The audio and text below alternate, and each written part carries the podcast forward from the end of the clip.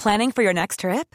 Elevate your travel style with Quince. Quince has all the jet setting essentials you'll want for your next getaway, like European linen, premium luggage options, buttery soft Italian leather bags, and so much more. And is all priced at 50 to 80% less than similar brands. Plus, Quince only works with factories that use safe and ethical manufacturing practices. Pack your bags with high-quality essentials you'll be wearing for vacations to come with Quince. Go to quince.com slash pack for free shipping and 365-day returns. Cette émission vous est présentée avec la lumineuse participation de Guts, Thomas Reynaud, Johan Louis, Erwan Perdio, Grégory Recht, Vincent Sidoli, Tazéville, Gaël Martinet, Algernon 2014 et Alistair Hull. Bonjour à tous et bienvenue sur le Rendez-vous Tech, l'émission qui explore et qui vous résume de manière compréhensible toute l'actualité tech, internet et gadgets.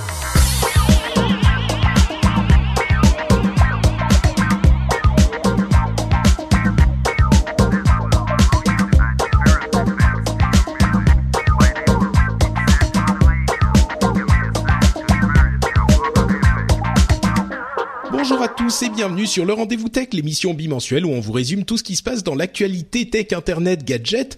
On prend toutes les infos importantes, on les digère et on en prend la substantifique moelle pour vous l'amener avec, a priori, en tout cas c'est ce qu'on essaye de faire, un bon moment à passer ensemble à parler de cette passion qui nous anime et qui est si importante pour le monde entier. Je suis Patrick Béja et aujourd'hui j'ai deux co-animateurs de talent, à commencer par Monsieur Jeff Clavier qui fait son retour triomphal dans le rendez-vous tech. Après, pouf, ça fait plusieurs, peut-être Bah, ça deux fait mois. ça fait deux ou trois mois, non? Euh, oui. Ça fait un petit bout de temps puisqu'on avait euh, des des problèmes d'agenda, donc euh, très heureux de vous rejoindre et très heureux de participer à cette nouvelle émission du Rendez-vous Tech. Euh, et en plus, comme ça, tu vas pouvoir nous parler d'alphabet. Je sais que ça fait des, des, des mois que tu veux parler de la transformation de Google, donc là, on va encore enfin avoir l'occasion. Euh, et on va aussi avoir l'occasion de parler d'une décision de justice assez importante, euh, qui est une décision de la Cour de justice européenne euh, de l'Union européenne, avec un spécialiste de la question qui est accessoirement le fondateur d'un tout petit site dont vous avez peut-être entendu parler, à savoir Guillaume Champeau de Numérama. Comment vas-tu, Guillaume? Très bien, merci beaucoup. Comment En ça plus- va chez vous Bah très bien, très bien. Je te remercie de prendre le temps parce qu'en plus tu es en, en- tu viens de relancer le site. Euh, Ouais, là ça a été euh, euh, quelques quelques semaines un peu euh, un peu euh, dans le rush là et puis Intense, ça y est, on a on a on a lancé le, le- la nouvelle formule il y a une semaine là donc. avec avec des ambitions qui me plaisent pas mal, donc tu pourras nous en parler en fin d'émission. Avec plaisir. Ça marche. Et on va aussi vous parler euh, de la Surface Book. On a, on avait fait la plupart de la conférence Microsoft euh, en, en preview. Le seul truc qu'on avait raté, c'était la Surface Book qui avait été complètement euh, cachée des leaks euh, avec grand talent par Microsoft. Donc on vous, on vous en parlera un petit peu aussi. Euh, Mais lançons-nous immédiatement avec euh, quelques demandes de de- d'opinion euh, justement à Jeff. Pour ceux qui ne le savent pas, Jeff est venture capitaliste euh, dans la Silicon Valley et je me suis dit que ça serait intéressant d'avoir ton avis sur quelques-uns des sujets qui nous occupent ces jours-ci, à savoir Alphabet, le retour de Jack Dorsey à Twitter et l'entrée en bourse de Deezer. Alors on va les passer en revue rapidement. Le premier donc Alphabet qui est la nouvelle entité qui dirige Google, euh, enfin qui, qui dit Google s'est transformé en Alphabet qui aujourd'hui détient Google et d'autres sociétés qui faisaient partie de Google. Euh, C'était un petit peu compliqué, mais je sais que tu voulais nous en nous en parler. Euh, Bon, on est un petit peu en retard, mais euh, ton avis est précieux. Donc, qu'est-ce que tu tu penses euh, d'Alphabet? Pourquoi? Comment? Explique-nous tout.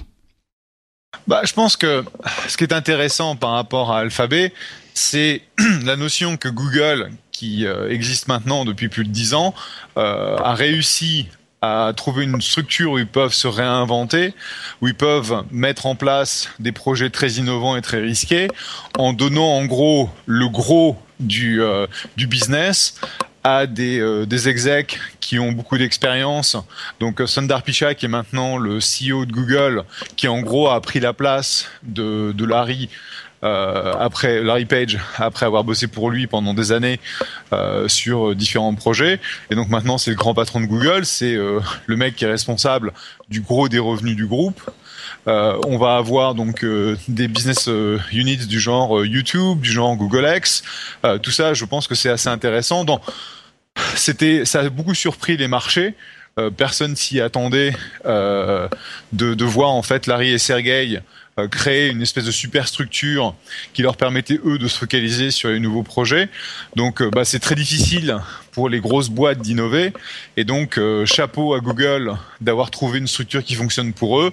Maintenant on va voir s'ils sont capables de, de vraiment euh, faire fonctionner cette, euh, cette entité qui est plus légère au, au niveau des, euh, de la prise de décision, de manière à, de manière à ce qu'ils puissent vraiment se réinventer. Parce qu'en fait, Google, même si il y a des grosses unités du genre Android, du genre YouTube, etc., euh, ça, le cash car, donc le truc qui fait vraiment beaucoup d'argent, ça reste le, le, search engine, la recherche et la pub. Et à un moment, on euh, sait que ça va commencer à décliner.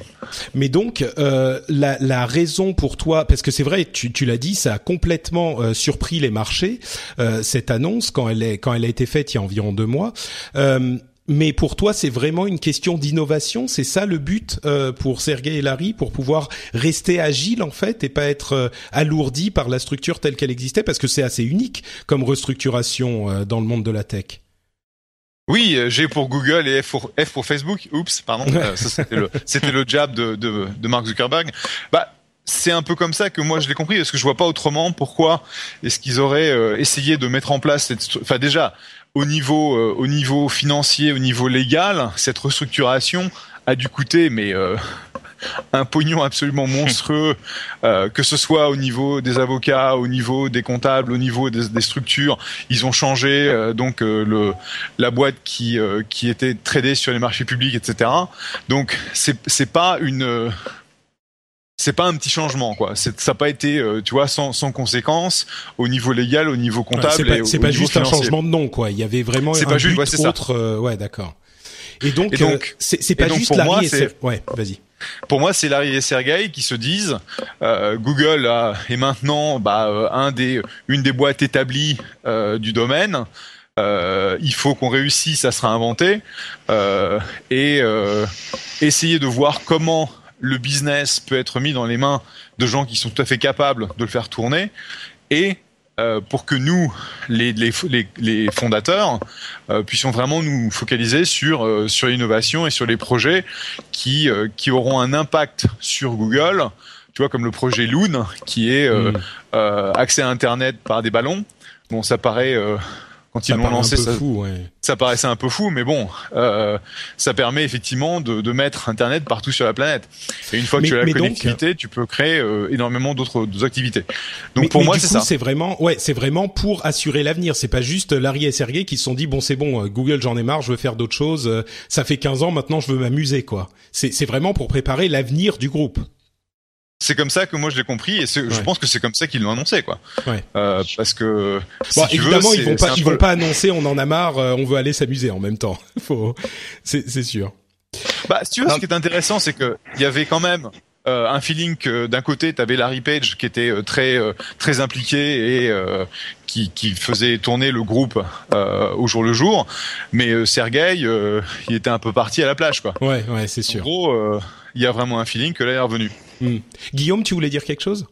Non, non, mais enfin ouais, juste que moi j'ai trouvé en fait la décision hyper logique finalement, euh, parce que le problème c'est que Google c'était déjà plus Google. C'est Google à la base c'est un moteur de recherche, mais ils sont tellement étendus et, ces dernières années ils avaient tendance à partir dans toutes les directions, y compris notamment dans la santé connectée, maintenant dans l'automobile. Enfin, y a, ils ont plein de projets comme ça qui étaient plus du tout en rapport avec Google et les investisseurs, d'après ce que j'ai compris, mais Jeff euh, c'est mieux que moi, commençaient à, un peu à gueuler euh, quand ils voyaient qu'il y avait des, des, des, dépenses qui étaient réalisées mmh. ou des, des, investissements qui étaient faits sur des projets euh, un peu loufoque, qui était pas, qui avait une rentabilité très incertaine. Donc finalement, le fait d'exclure toutes ces activités complètement annexes de, de, Google et de concentrer Google sur le cœur de le cœur de marché, sur tout ce qui fait de l'argent, quoi. Ouais, en tout cas, ce qui fait de l'argent à court terme, ce qui permet un peu de rassurer les investisseurs et puis de continuer à faire mumus sur des, des, des, des projets mm. peut-être un peu plus long terme ou plus risqués euh, au sein d'une autre structure qui est Alphabet, qui se trouve être euh, également possédée Google, mais au moins quand euh, Google publie ses, ses bilans financiers, euh, le, les investissements qui sont faits sur d'autres activités viennent pas impacter le, le chiffre d'affaires, donc ça rassure un peu tout le monde. Ça va quoi s'en tenir, quoi. justement, à propos d'investissement, quand on regarde quand on regarde la performance de l'action Alphabet, donc Goog, qui s'appelle toujours Goog, euh, bah clairement ça a bien marché parce que euh, sur, euh, on est quasiment au plus haut là. Ouais, ouais donc les investisseurs ont été, les, marchés ont. Ça veut dire que les marchés ont bien agi. Mm.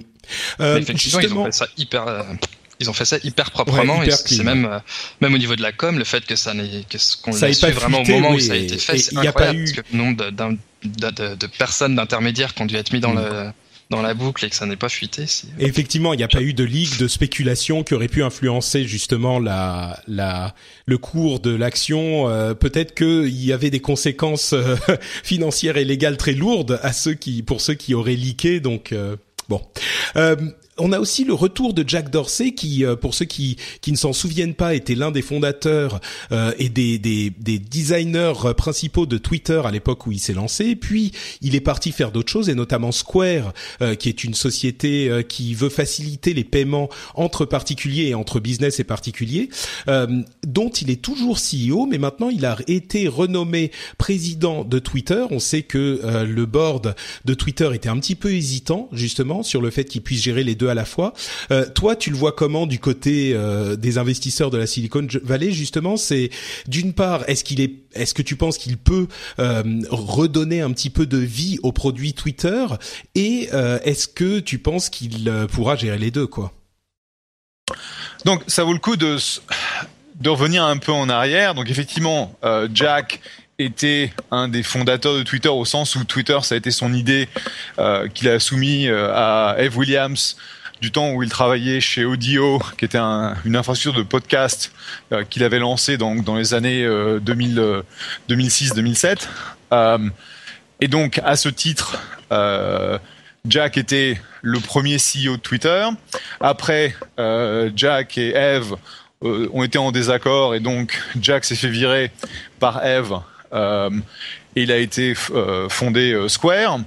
Après, Eve s'est fait virer euh, en tant que CEO et Jack est revenu euh, pour une période de temps. Ils ont fait rentrer Dick et Jack est devenu le patron du produit. Donc il y a eu une histoire euh, autour de Twitter entre entre Jack et Twitter qui remonte au tout début et où en gros il y a à ses débuts en tant que CEO, il avait démontré que bah, manquait de maturité et c'était pas un job qui était vraiment euh, à même de à même de faire. Son retour en tant que CEO permanent euh, vient en gros d'une régularisation par le board de la situation euh, intermédiaire ou temporaire qui avait été créée après le départ de Dick, Dick Costello, où en gros le board avait dit bah Jack est CEO temporaire et on va aller chercher un CEO. A priori, il voulait pas qu'il fasse à la fois Square et euh, Twitter, quoi. Le board et le, comité de, euh, de nomination dont Eve euh, faisait partie, Eve Williams, initialement avait dit on n'a rien contre Jack, bien au contraire, mais on veut pas d'un CEO qui va partager son temps entre deux boîtes publiques. Et il se trouve que entre temps, entre euh, Jack revient en tant que CEO à, chez Twitter de façon euh, temporaire et Jack revient à temps plein, euh, Square avait filé son de façon bon aux États-Unis tu peux aller public, enfin pour aller public on doit soumettre à la SEC un document qui s'appelle le S1 que l'on peut euh, soumettre de façon confidentielle à condition que la boîte ne fait pas euh, euh, ne fasse pas un milliard de dollars de, de revenus.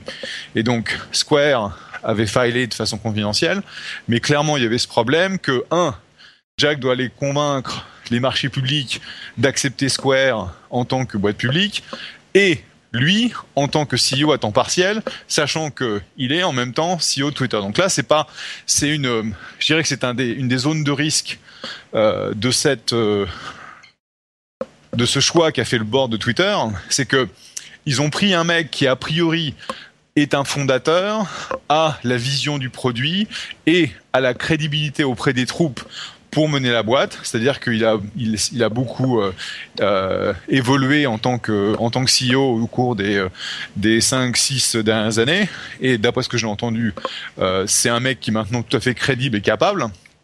Le problème, c'est que c'est déjà compliqué de mener une boîte publique en tant que CEO, et donc emmener deux en parallèle, c'est un peu casse-gueule, quoi. Bon, et donc alors, là.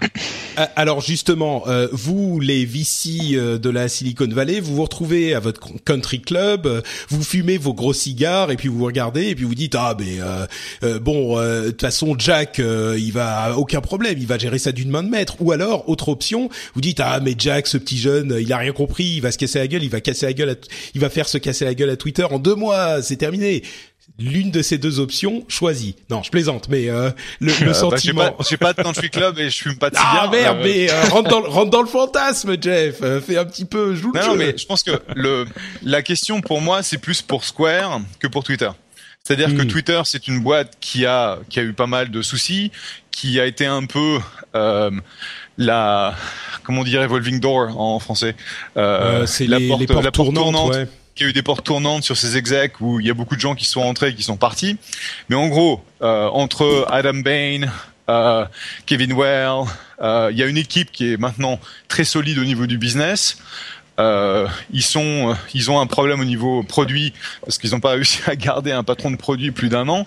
Mais en gros, ce sera ils ont, ils ont la capacité, je pense, d'essayer de réinventer Twitter au niveau business et au niveau produit pour que ça, en gros, ça prenne euh, son important, l'importance qu'il euh, que Twitter a en tant que médium de, de, de, de médias euh, principal.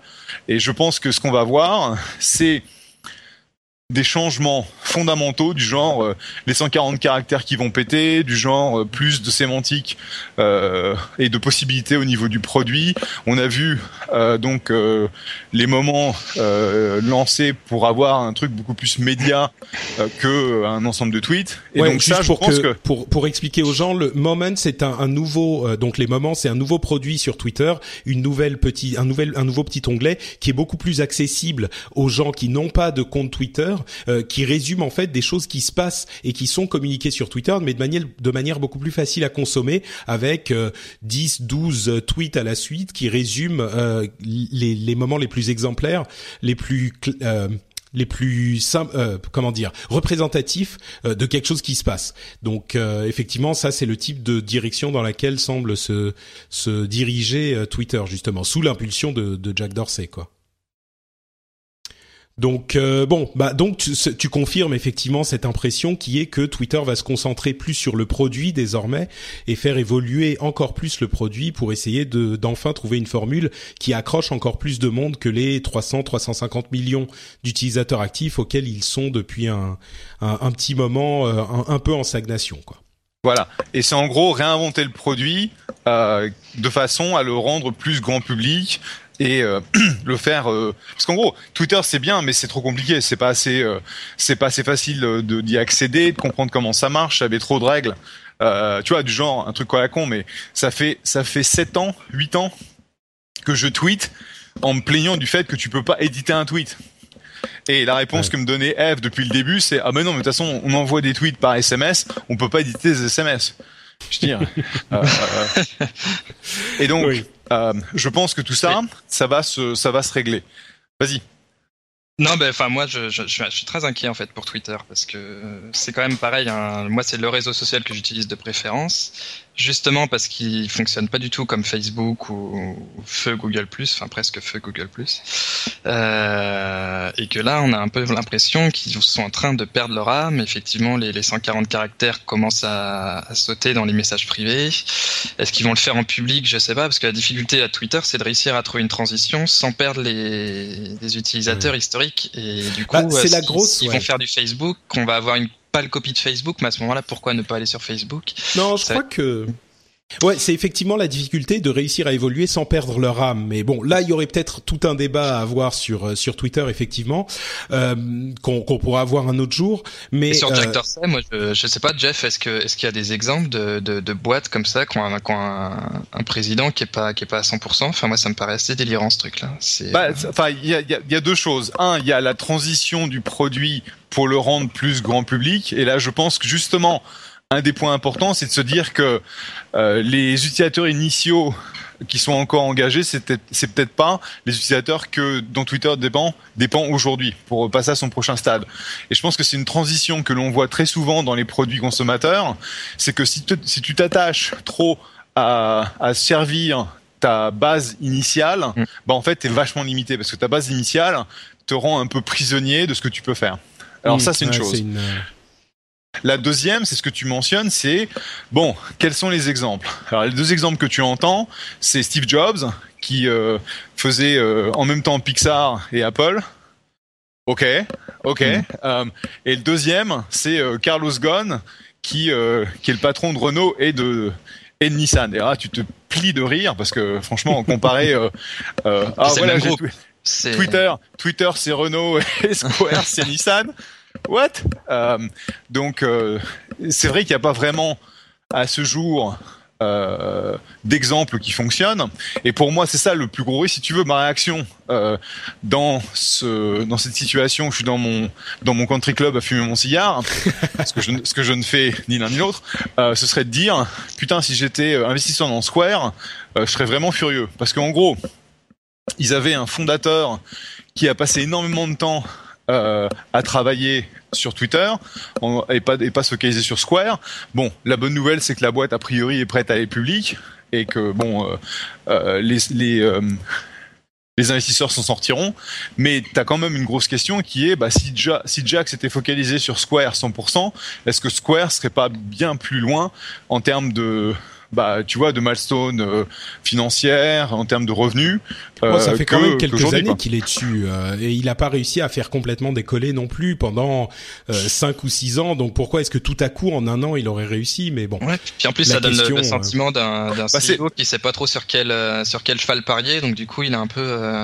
bah, il, a, il, a, il, a, il, a, il, a, recruté il a recruté quand même des super équipes chez Square. Hein. Je veux dire, les mecs c'est pas des manches. Hein. Et justement c'est ça qu'ils vont c'est ça qu'ils vont vendre. C'est-à-dire que l'équipe euh, de Square euh, qu'ils ont monté est super solide. Et donc là où euh, Jack avait un, en gros un rôle de cheville ouvrière jusqu'il y a peut-être un ou deux ans. Aujourd'hui, c'est plus le cas. C'est vraiment le CEO. Hmm. Donc bon, on va voir. Je dis, on va voir quel est le quel est le, le comment on dit haircut euh, comment, quel est le discount que les marchés publics vont appliquer au stock Square parce que Jack n'est pas à 100%. Ouais. Bon, moi je crois que, que Twitter est quand même son premier amour, mais euh, bon, on verra. Et il essaye de le retrouver. On verra ce que ça donne. Euh, Un mot rapide. je pense que c'est vrai. Je pense que c'est vrai. C'est Twitter, c'est son premier amour. Euh, Square, c'est sa maîtresse. On verra ce qui se passe.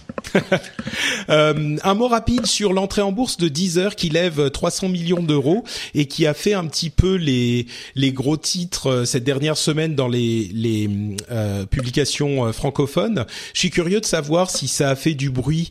Euh, en, dans la Silicon Valley ou pas, Jeff, en quelques mots Euh, non, pas trop. euh, c'est-à-dire que je l'ai vu, je l'ai vu, j'ai vu quand même un article sur TechCrunch euh, qui annonçait le, la, la, le passage de Deezer sur le, le marché public. Mais ils, ils, vont flotter où? Sur le marché français ou sur le marché américain?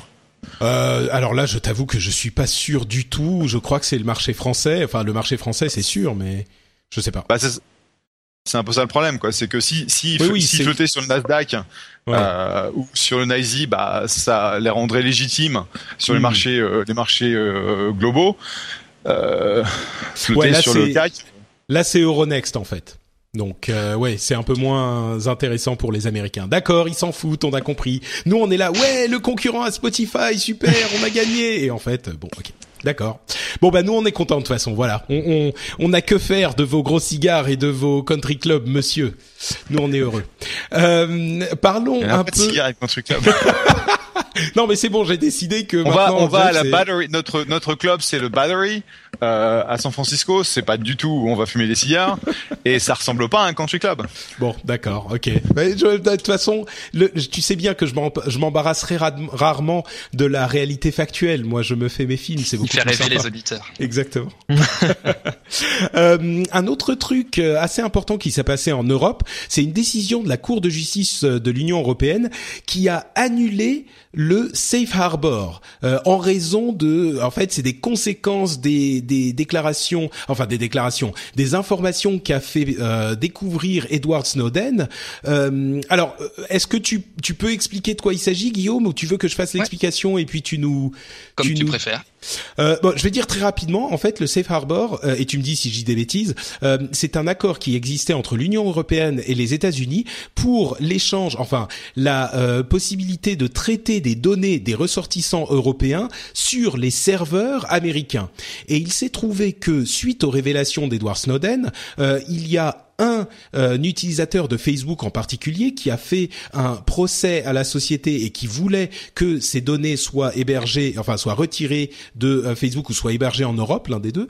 Euh, et le, la, la, le procès était, c'était un, un, un, Australien, un, Australien, un Autrichien, si je ne m'abuse, et le procès est allé jusqu'à la Cour de justice de l'Union européenne, qui a dit, en raison de ces informations qui sont arrivées à nos oreilles, on ne peut plus s'assurer que les informations des ressortissants européens soient euh, traitées avec suffisamment de sécurité sur les serveurs américains. Donc l'accord automatique, ça ne veut pas dire qu'il y aura plus de, de, de transfert de données, mais l'accord automatique qui est donné par défaut aux sociétés américaines est rendu nul, ce qui veut dire que c'est la panique partout euh, dans toutes les sociétés américaines et enfin c'est c'est le bordel quoi maintenant Guillaume, non? C'est ça. Alors, t'as as très bien résumé, mais c'est ça et c'est presque juridiquement c'est pire que ça. Euh, c'est assez, drôle en fait quand on regarde les choses, c'est que la, Cour européenne, elle s'en fout de Snowden.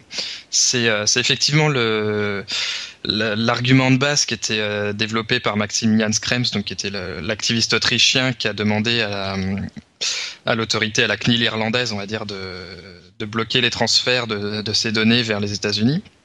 Il lui disait, bah, euh, du fait de l'arrivation de, de l'accord Prism, enfin du programme Prism, qui était euh, la toute première révélation d'Edward Snowden, qui disait la NSA a accès direct aux, serveurs de Google, Facebook, Skype, enfin quasiment tous les tous les géants du web américains ils ont des accès directs au serveur. En fait, on a compris un peu plus tard que c'était un peu plus subtil que ça, c'est-à-dire qu'ils n'avaient pas des accords négociés directement avec les entreprises, mais qu'ils allaient se servir eux-mêmes en mettant des, des, sondes qui permettaient de, de collecter les données qui allaient vers ces serveurs-là.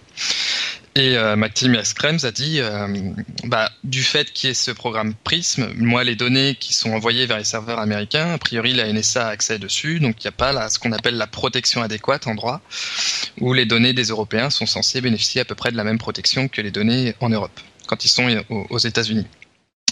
Et en fait, la Cour là, euh, a dit, euh, bah, il n'y a, a, pas tellement un changement de circonstance, c'est simplement que la loi américaine en elle-même Snowden ou pas Snowden, programme Prism ou pas, ou pas programme Prism, NSA ou pas NSA, peu importe, la loi américaine en elle-même n'est pas assez protectrice. Il y a ah, c'était du fait de l'exception que les, les étrangers étaient pas aussi bien protégés que les Américains, c'est ça? Alors il y a deux choses. Il y a le cadre général de la loi qui dit aux États-Unis que pour des motifs un peu comme on a aujourd'hui avec le, la loi surveillance qui a été malheureusement votée et adoptée euh, en France cet été, euh, pour des raisons des impératifs de sécurité nationale, les États-Unis peuvent accéder aux données qui sont aux États-Unis et sans, sans que ce soit public et sans qu'il y ait surtout une procédure judiciaire publique. Donc euh, tout se fait euh, tout se fait en secret avec un tribunal secret, etc. Euh, et en plus, ils peuvent y accéder euh, directement, euh, enfin, même si c'est dans, un, dans une zone grise, voire noire au niveau juridique, mais en tout cas, ils le font. Bon, mais ça, c'est quand même les révélations de Snowden. Alors, ce qui est, ce qui est, révélé, c'est que, que, la NSA le fait sans, sans même en référer à ce tribunal secret. Ouais. Mais de toute façon, le tribunal secret en lui-même pose problème, c'est ce que dit la Cour. Hmm. Et il y a aussi effectivement le fait que les Européens n'ont pas à partir du moment où leurs données sont accédées de voie de recours. Donc même s'ils sont au courant que la NSA a certaines pratiques ou, que les, les, grands opérateurs web américains coopèrent dans le cadre de la loi avec les autorités, vu que les Européens n'ont pas accès aux tribunaux américains pour s'en plaindre, bah finalement ils n'ont pas ils ont pas la possibilité de défendre les droits qui sont dont ils sont supposés bénéficier aux États-Unis. Donc euh, ces deux éléments-là font qu'en fait, même si même si euh, Snowden dit faux, à la limite, euh, juste l'étude juridique de la loi américaine fait que les garanties ne sont pas apportées pour, euh, pour la sécurité des données. Alors du coup, qu'est-ce que ça veut dire euh, les Facebook ne va plus pouvoir travailler en France à partir de demain. Google ne peut plus héberger les données de ces. Ils vont tous devoir construire des serveurs sur le sol de l'Union européenne ou qu'est-ce qui se passe? Alors, euh, je pense que pour les grandes boîtes, ça va pas changer grand-chose. Enfin, c'est pour eux, ça va être un peu plus compliqué parce qu'effectivement, le, le safe harbor, en fait, c'était un ensemble de règles, de contrats types que, auxquels les entreprises disaient euh, spontanément, moi, j'adhère au principe du safe harbor. Et à ce moment-là, il y avait une sorte d'automaticité qui faisait qu'ils pouvaient importer les données aux États-Unis et donc les, les traiter sur place. Euh, c'était très fluide.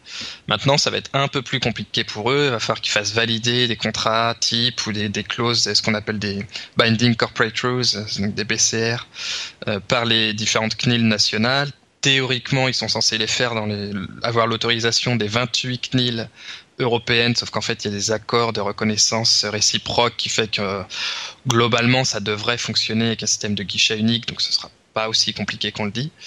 Euh, et pour les grandes entreprises, finalement, il suffira de, de faire un petit chèque euh, ou un gros chèque à un cabinet d'avocats, et puis tout ça, ça devrait se régler assez facilement. Ouais, donc ils doivent chacun négocier, en fait, euh, redonner les assurances qu'ils respectent les règles individuellement, en fait. D'accord. Ouais. Sachant que c'est sur des bases contractuelles, c'est très focus parce qu'en fait, ça règle strictement rien au problème de la NSA. Hmm. mais juridiquement, ils peuvent ils peuvent faire ça. Par contre, le problème, c'est pour les plus petites boîtes. C'est-à-dire, c'est pour les toutes les startups euh, européennes ou américaines qui veulent euh, faire des transferts de données entre les deux continents, pour elles, aller avoir l'accord de la CNIL, monter des dossiers qui prennent parfois des mois, euh, à évaluer l'incidence des clauses, euh, des différents régimes juridiques possibles dans les 28 États membres, etc., ça va être un casse-tête monstrueux. Euh, et ça va coûter très cher. Donc euh, je pense que le, finalement les, les, les, géants du web, d'ailleurs on les a pas beaucoup entendus. Hein. Enfin je sais pas si vous, vous avez entendu vraiment des, des réactions, euh, des cris d'orfraie. Pas vraiment, mais à vrai dire on a. Euh, si bah, c'est la, c'est la, c'est la merde parce que c'était bien pratique d'avoir. ouais, mais bon, je pense que si vraiment ça les mettait dans la merde, on en aurait entendu beaucoup plus parler. Euh, mais alors, part des, du web. Par contre, pour les petites boîtes, ça va être un, un vrai hmm. problème, c'est sûr. Bah, on a effectivement, il y a trois mois pour que les les États-Unis et l'Union européenne puissent renégocier quelque chose. Pour le moment, c'est un petit peu flou, mais du coup, euh, retournons-nous vers la Silicon Valley à nouveau. Euh, est-ce que ça a effectivement été un petit peu le bordel? J'irai pas jusqu'à dire vent de panique, mais enfin, euh, est-ce que euh, ça a fait des, des vagues, Jeff, quand quand cette décision a été rendue publique? Bah, c'est là, ça va être la merde au sens, enfin exactement comme euh, euh, Guillaume l'a mentionné, c'est euh, c'est le, bordel au niveau juridique et les gros du web ils vont ils vont s'en foutre parce que de toute façon ils ont des armées d'avocats qui vont gérer le truc. en gros, ça pose la problématique de bah si tu utilises Facebook en Europe et que tu as ton compte aux États-Unis, qu'est-ce que ça veut dire? Et comment tu protèges tes données et tout et tout. Mais ils auront un moyen de le de le gérer. C'est effectivement pour les petites startups qui veulent un jour euh, se déployer euh, bah, globalement, parce que quand tu as un nouveau service qui est populaire, euh, c'est pas toujours facile de bloquer les accès depuis euh, le Brésil, le Canada, l'Europe, etc. Et donc euh, tu le gères bah, un peu comme tu peux, quoi. Là, ça risque de créer des problématiques juridiques dont les petites boîtes n'ont pas besoin, quoi. Et justement, euh, toi, donc tu travailles beaucoup avec des startups. Euh, Est-ce que c'est une, effectivement une préoccupation? Ils se sont dit putain euh, merde. Enfin, j'imagine un truc comme Twitter. Euh, comment tu fais pour gérer le truc avec l'Union européenne? Enfin, Twitter aujourd'hui, bien sûr, il n'y a pas de problème. Mais je pense à Twitter quand il venait de se lancer. des Européens vont ouvrir des comptes. Tu sais parce que tu reconnais l'IP, mais bah, tu vas bloquer, tu vas bloquer les IP, ou alors tu vas, tu vas essayer de trouver euh, des méthodes. Enfin, je sais pas si tu peux euh, faire une déclaration volontaire comme quoi tu reconnais que ta donnée est pas euh, protégée ou je sais pas quoi. Je sais pas. Hmm. on fait, en bah. fait, paradoxalement, on fait plus trop de de, B, de B2C pur. donc ça fait genre trois ans qu'on a fait un truc euh, tu vois, par exemple, Nazoro ou Joya, euh, qui sont des, des applications B2B, euh, B2C pardon, pures. Maintenant, on fait beaucoup plus de B2B et de choses comme ça. Mm. Donc, c'est moins un problème pour moi aujourd'hui que ça l'aurait été il y a trois ans. Ouais. Guillaume, pardon. Mais, mais, juste juridiquement, si, si tu as, si as une boîte US qui, qui monte son service US, euh, voilà, qui va pas cibler les, les, les clients euh, européens, si toi, en tant qu'internaute européen, tu vas t'adresser au, au, à cette boîte US, finalement c'est la loi américaine qui s'applique, donc le safe harbor va rien changer. Enfin, tu sais, c'est ah, toi de ton libre arbitre qui va mettre les données là-bas, donc c'est pas un problème. Le problème c'est vraiment quand tu quand tu collectes des données en Europe, donc avec une filiale ou des serveurs qui sont localisés en Europe mhm. et que tu vas ensuite les exporter aux États-Unis pour qu'elles soient traitées là-bas. Euh, là, ça, là, tu rentres dans un dans un jeu euh, un peu compliqué. Mais, euh, Ouais.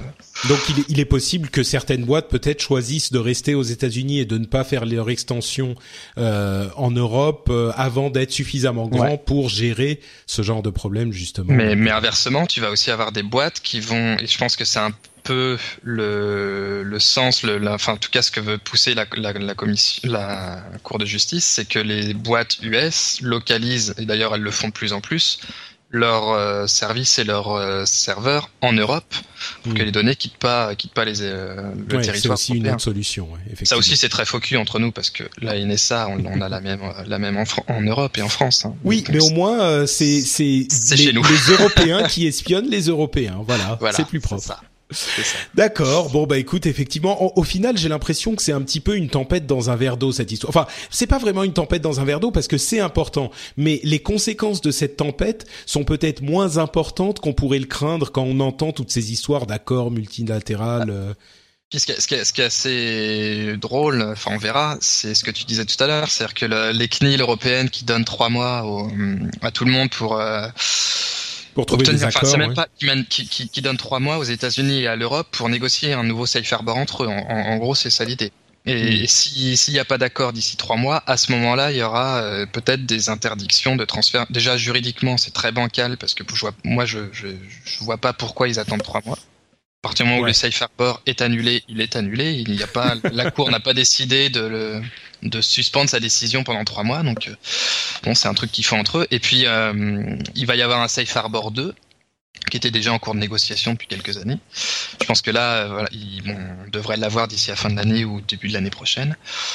Et puis, euh, et puis ça va passer comme ça. À partir du moment où il y aura un Safe Harbor 2, tout le monde va se mettre sous ce régime-là. Et puis, euh, et puis Ouais, il va, il va y avoir un truc du genre euh, Safe Harbor 2, ça veut dire euh, on, vous pouvez nous espionner, sinon on peut vous espionner aussi. Ok, très bien, tout va bien, on serre la main et tout est bon. Mais tu nous le dis, mais tu nous le dis. Voilà, c'est ça. On- on- bon, alors avant on disait personne s'espionne. Ouais, nous on est des gens bien, ça va, personne s'espionne. Safe Harbor 2, c'est bon, tout le monde s'espionne. Oui, bon, ok, donc ça va, on s'arrange entre nous, on est clair entre nous, euh, tout est dit, tout est sur la table, donc tout va bien. Ok. Euh, un autre truc qui est arrivé sur la table et qui a surpris certaines personnes, c'est le fameux Surface Book à la fameuse euh, conférence Microsoft Hardware 2015 qu'on avait prédit. euh, alors on va pas revenir sur toutes les choses qu'on avait euh, ou on avait euh, effectivement vu juste avec toutes les nombreuses euh, rumeurs qui étaient apparues, euh, notamment l'évolution de la Surface Pro 4, les, les nouveaux euh, téléphones, etc. Par contre, ce qui était un petit peu surprenant, c'était le Surface Book, euh, qui est en fait un laptop avec une forme un petit peu bizarre. La, la jointure entre l'écran et le clavier est une sorte de soufflet solide, hein, mais il a une forme de soufflet. Et ils l'ont présenté avec beaucoup de, de brio euh, de mise en scène comme un laptop euh, complètement normal qui est très bien, euh, enfin très solide. On peut le prendre par le clavier, par l'écran, etc. Et à la toute fin de la présentation, ils disent et accessoirement, on peut décrocher l'écran et ça devient une tablette. Donc c'est encore un de ces formats hybrides. Euh, on a l'iPad Pro, on a le Pixel C et on a la Surface Pro euh, et la Surface normale aussi. Et là, on a la Surface Book qui est en fait qui vient de l'autre sens, qui vient du monde du laptop, du monde euh, du de l'ordinateur portable et qui peut se transformer un petit peu en tablette. Donc on décroche l'écran, euh, l'écran a toutes les les prises qu'il faut, les prises USB, le chargeur, etc. Dans le clavier, il y a un, de la batterie, il y a aussi un coprocesseur graphique qui fait que euh, l'appareil est plus puissant quand les deux parties sont connectées, mais en mode tablette, il a une autonomie quand même assez euh, limitée, il a que 4 heures d'autonomie en mode tablette, mais ensuite il se recharge avec son quand il est connecté au clavier. Euh, Satya Nadella, il fait référence comme euh, un digital clipboard. Donc il parle vraiment euh, de, il parle pas tout à fait de tablette, il parle de clipboard en, en français. euh, je sais même plus ce que c'est qu'un clipboard. Ah, j'ai oublié. Euh, c'est le truc où on met le, on attache les, les, les, les morceaux de papier et c'est une surface rigide où on attache le papier et on a un stylo pour euh, pour écrire dessus. Euh, je sais pas va- si on dit pas tablette aussi. Oui, peut-être, c'est possible. Mais donc voilà, c'est encore un de ces formats hybrides. Euh, il coûte un petit peu cher, il coûte 1500 dollars.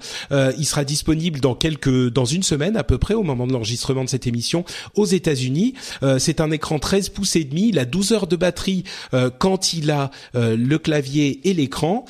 alors, on peut débattre de ces de sa puissance et de ses capacités par rapport aux autres portables, il est généralement au moins aussi bien que euh, les, les, portables euh, haut de gamme. Ils ont beaucoup comparé au MacBook Pro d'ailleurs, où il était meilleur à, dans bon nombre de choses. Euh, mais en plus de ça, donc c'est un excellent portable tout court, mais en plus de ça, il est possible de l'utiliser en tablette. Donc instrument idéal, instrument pratique. Vous en pensez quoi, vous euh, Peut-être euh, Guillaume d'abord? Ah bah moi, enfin, j'ai vraiment été conquis. Hein. C'est euh, déjà la surface, la toute première qu'ils avaient montré avec le clavier qu'on pouvait attacher à la tablette. Je trouvais que c'est, ça retirait toutes les frustrations que j'avais avec l'iPad que j'ai, et il me tentait déjà. Mais là, c'est clair que le, il est vraiment bien. Par contre, quand tu disais ça coûte 1500 dollars, euh, en fait, quand on regarde euh, dans le détail, c'est vraiment la version de base qui coûte 1000, 1500. Et j'ai cru comprendre qu'il n'y avait pas le processeur graphique dans cette version-là et qu'en gros euh, le clavier il servait juste de clavier euh, et qu'en fait si on voulait vraiment la version avec euh, le processeur graphique et tout il fallait monter à 2000 voire 2500 donc mmh. au niveau du prix là ça devient un peu coûteux pour un gadget qui finalement est-ce que ça va vraiment m'intéresser alors que j'ai déjà un MacBook et un iPad bah ça, ça, ça, fait cher le combiné mais en tout cas si je devais racheter un ordinateur portable je pense que je prendrais ça bah, je crois que l'idéal comme toutes ces machines hybrides l'idéal c'est que ça peut remplacer les deux en fait, que ça peut faire euh, laptop et euh, tablette. Euh, là, je, pose la question à, Jeff. Du coup, est-ce que c'est un outil, un type d'outil, cet hybride ou peut-être les autres, mais celui-là en particulier, qui pourrait te séduire à toi ou, ou toujours pas? Bah, ça reste Windows. Hein. Euh. D'accord, mais le... non, mais c'est sûr que c'est quand même euh, un aspect important. Hein. Si on n'aime pas Windows, on n'aime pas Windows. Mais le concept, euh, imaginons que ça soit objectivement, objectivement, objectivement, euh, j'ai vu les pubs pour pour le bousin et je me suis dit que j'allais. Ça fait tellement longtemps que j'ai pas changé mon mon PC euh, que là il commence franchement à être euh, sur euh, un peu à bout de souffle et, et pas capable de de, changer d'OS. Donc je suis, je suis stock en, Windows 7. Donc je vais aller regarder et éventuellement je pense que c'est un produit qui vaut le coup d'essayer, même si ça restera pas mon ma machine principale qui est un MacBook Pro. Enfin j'ai j'ai genre il y a une, je sais pas, 9 Mac à la maison et un PC, quoi. Donc, euh, mais je pense qu'effectivement, c'est un produit qui qui m'a qui m'a un peu interpellé. Donc euh, euh, quand il est dispo au, au magasin Microsoft au centre de Stanford là, j'irai faire un tour et regarder.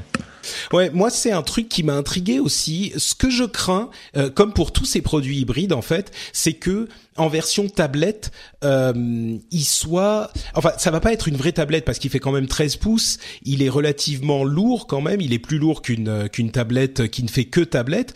Et du coup, je suis pas certain qu'il serve beaucoup en mode tablette. Euh, on peut le retourner, on peut détacher effectivement, comme on l'a dit, mais on peut aussi le retourner pour l'utiliser en avec l'écran comme les, les, les ordinateurs yoga qui font tout dans les deux sens. mais je me dis, est-ce que ça va vraiment être utile qu'il puisse se Euh, et ça, j'ai pas vraiment la réponse. Mais en même temps, c'est un très bon laptop, donc euh, je sais pas. Je, reste perplexe pour tous ces produits hybrides euh, et je crains que ils ne soient pas vraiment suffisamment bon pour euh, remplacer ce qu'ils espèrent remplacer. C'est-à-dire que là, il peut évidemment remplacer un laptop classique parce que c'est en, de fait un laptop classique, mais par contre, je suis pas sûr qu'il puisse remplacer une tablette parce qu'il a trop peu d'autonomie, qu'il est trop lourd. On va pas l'utiliser au lit, par exemple. Euh, je crois pas parce que c'est moins pratique qu'une tablette de taille plus raisonnable de 9 pouces environ. Euh, combien il pèse là, en mode tablette euh, j'ai pas le poids exact, on n'a pas tous les détails, euh, ou peut-être qu'on les a et je les ai pas trouvés, mais tu vois, c'est un 13 pouces et toute la connectique, tout est dans le, la tablette euh, pour faire fonctionner un ordinateur normal. Il a un peu moins de batterie, mais bon, le, le fait que ça soit un 13 pouces déjà, c'est quand même assez imposant. Euh, donc je sais pas, je sais pas. Je suis enfin perplexe, curieux, mais euh, j'attendrai en fait avant de me prononcer pour celui-là comme pour les autres, euh, pour le Pixel C, pour le l'iPad Pro même, euh, parce que pour moi la, la Surface Pro est très intéressante, mais ne m'a pas non plus convaincu. Donc, je suis pas convaincu par ce segment de de, de, de produits. Et ce qui est sûr, c'est qu'il y a effectivement beaucoup d'activités sur ce segment de produits et qui, qui sont un peu en train de se chercher un usage. Et on verra si l'usage euh, vient euh, par la suite ou pas. Mais ce qui est intéressant, c'est que, en fait, eux, quand j'ai revu la présentation là, il y a pas, il y a pas longtemps, mhm. et euh, quand ils ont présenté le produit, effectivement, avec un show à la Apple, enfin même la façon de parler, ça m'a vraiment fait penser à Steve Jobs. Et euh, ils ont présenté ça comme le premier ordinateur portable de Microsoft. Et on sent qu'il y a vraiment la volonté de s'installer maintenant comme un comme un constructeur hardware qui va euh, qui, a, qui, a, quelque part plus honte de se comparer à, à Apple sur, ce, sur tous ces segments-là et, euh, et, avec des produits qui sont vraiment, je trouve, intéressants. Donc, euh, je, ouais, je pense sûr. que c'est à, à, suivre. Et justement, le fait qu'ils arrivent avec, une, en gros, un MacBook qui a cette originalité qu'on peut, qu'on peut en faire un iPad, parce qu'en gros, c'est ça l'idée, qui a en plus, si j'ai bien compris, une puissance qui est quand même euh, ah bah importante, oui, sur importante par rapport à un Mac qui pourtant, quand on regarde les, les, les présentations d'Apple, met très souvent en avant la, la puissance de leurs appareils. Je, mon avis, je serais, je serais pas surpris qu'ils piquent quelque part de marché quand même à Apple. Ouais, ça c'est. Disons que ce qui est vraiment intéressant pour moi dans cette tendance, c'est que maintenant on a Apple, euh, Google et Microsoft qui sont tous les trois des constructeurs de d'appareils premium sur leur segment qui montrent un petit peu la voie euh, aux autres constructeurs. D'ailleurs, ils ont dit clairement que euh, d'autres constructeurs comme Dell et HP, si je ne m'abuse, vendaient la Surface. Donc ces appareils qu'on a vu sortir où on se disait waouh, wow, ce, ce, ce, cette tablette Dell, elle ressemble quand même vachement à la Surface. Bah, c'est effectivement une Surface comme on s'en doutait. Euh, donc c'est vraiment un, un, moyen de montrer l'exemple, de montrer la voie. Et on a euh, le cas pour euh, les trois grands constructeurs. Donc on a une, euh, tout le monde suit finalement la même voie, ce qui est ce qui est assez intéressant, quoi. Euh, bah écoutez, je, vous propose qu'on passe à, la, petite partie pause de l'émission où je vais, euh, avant de parler des news et des rumeurs, euh, en profiter pour parler un petit peu des euh, patriotes et de ce qui se passe pour les un an de l'anniversaire des un an de mon début de travail en tant que podcasteur professionnel. Alors, avant de vous annoncer tout ce qui se passe, je voudrais remercier quelques-uns des patriotes qui soutiennent l'émission, à savoir Willis Jasper, Franck David Henriet, Darky, Joël Schmidt, Master BT ou Master BT, Anthony Fradet, Aurélien Delru, Sayen Kai, Olivier Gérardi et Eldurne Burnock. Merci à vous tous et merci à tous ceux qui choisissent de soutenir l'émission. Euh, vous le savez, ça fait presque un an que euh, je suis en, devenu un podcasteur professionnel. On est à euh, 950 personnes qui soutiennent l'émission. On s'approche des 1000 personnes. Si vous avez euh, un jour pensé à soutenir l'émission et que vous ne l'avez pas fait, peut-être que ces un an serait l'occasion de vous dire euh, bon allez, je m'y mets. on va aller sur Patreon patreon.com slash rdvtech et donner euh, un petit peu de sous pour les épisodes produits. Euh, et n'oubliez pas que pour fêter ces un an, je fais une rencontre au, euh, à Paris, euh, une rencontre du rendez-vous tech. Ça sera le 31 octobre à Paris. Les détails sont sur le blog, sur frenchspin.fr. Ça sera près du Sacré-Cœur, donc le 31 octobre de 7h à, à 9h. Il y a déjà beaucoup de gens qui ont dit qu'ils viendraient. Je pense qu'on sera pas mal. Ça sera très sympa. Venez vous joindre à nous si vous le pouvez. J'ai aussi mis en place un sondage euh, et là aussi on a euh, plus de 800 euh, personnes qui ont répondu au sondage. Ça faisait un moment que je voulais le faire. Moi je me suis dit ça va être l'occasion avec le, le, cet anniversaire de mettre ce sondage en place. C'est pour vous demander en fait vos habitudes de poditeur et puis quelques questions sur vous. Donc si vous voulez répondre, allez-y. Je donnerai des, des résultats de ce sondage pour qu'on puisse partager ça un petit peu ensemble. Il y a des trucs déjà très intéressants qui sont ressortis. Donc euh, vous pouvez aller y participer. C'est sur frenchspin.fr ça aussi. Encore une information pour fêter ces un an. Décidément, c'est c'est la fête euh, à tous les niveaux. Je fais un retour du subreddit du rendez-vous tech. En fait, j'avais lancé un subreddit sur le rendez-vous tech il y a, oh, ça doit faire peut-être deux ans ou trois ans de ça déjà. Je crois qu'on était un petit peu en avance. pour ceux qui connaissent pas Reddit, en fait, c'est un site où on peut soumettre des liens et chacun peut aller voter pour dire si ces liens sont importants ou pas et si ces histoires sont importantes ou pas. Et on, je, je vais en utiliser certaines pour euh, euh, les inclure dans les prochains épisodes. Si ça marche, on va voir si ça va prendre un petit peu plus. Et euh, si vous soumettez des histoires ou si vous votez, etc., n'hésitez pas à dire que vous êtes hashtag patriote, histoire que je vous euh, que je le sache parce que c'est important aussi. Un grand merci à Autodoc, alias Baptiste, qui va être modérateur du subreddit.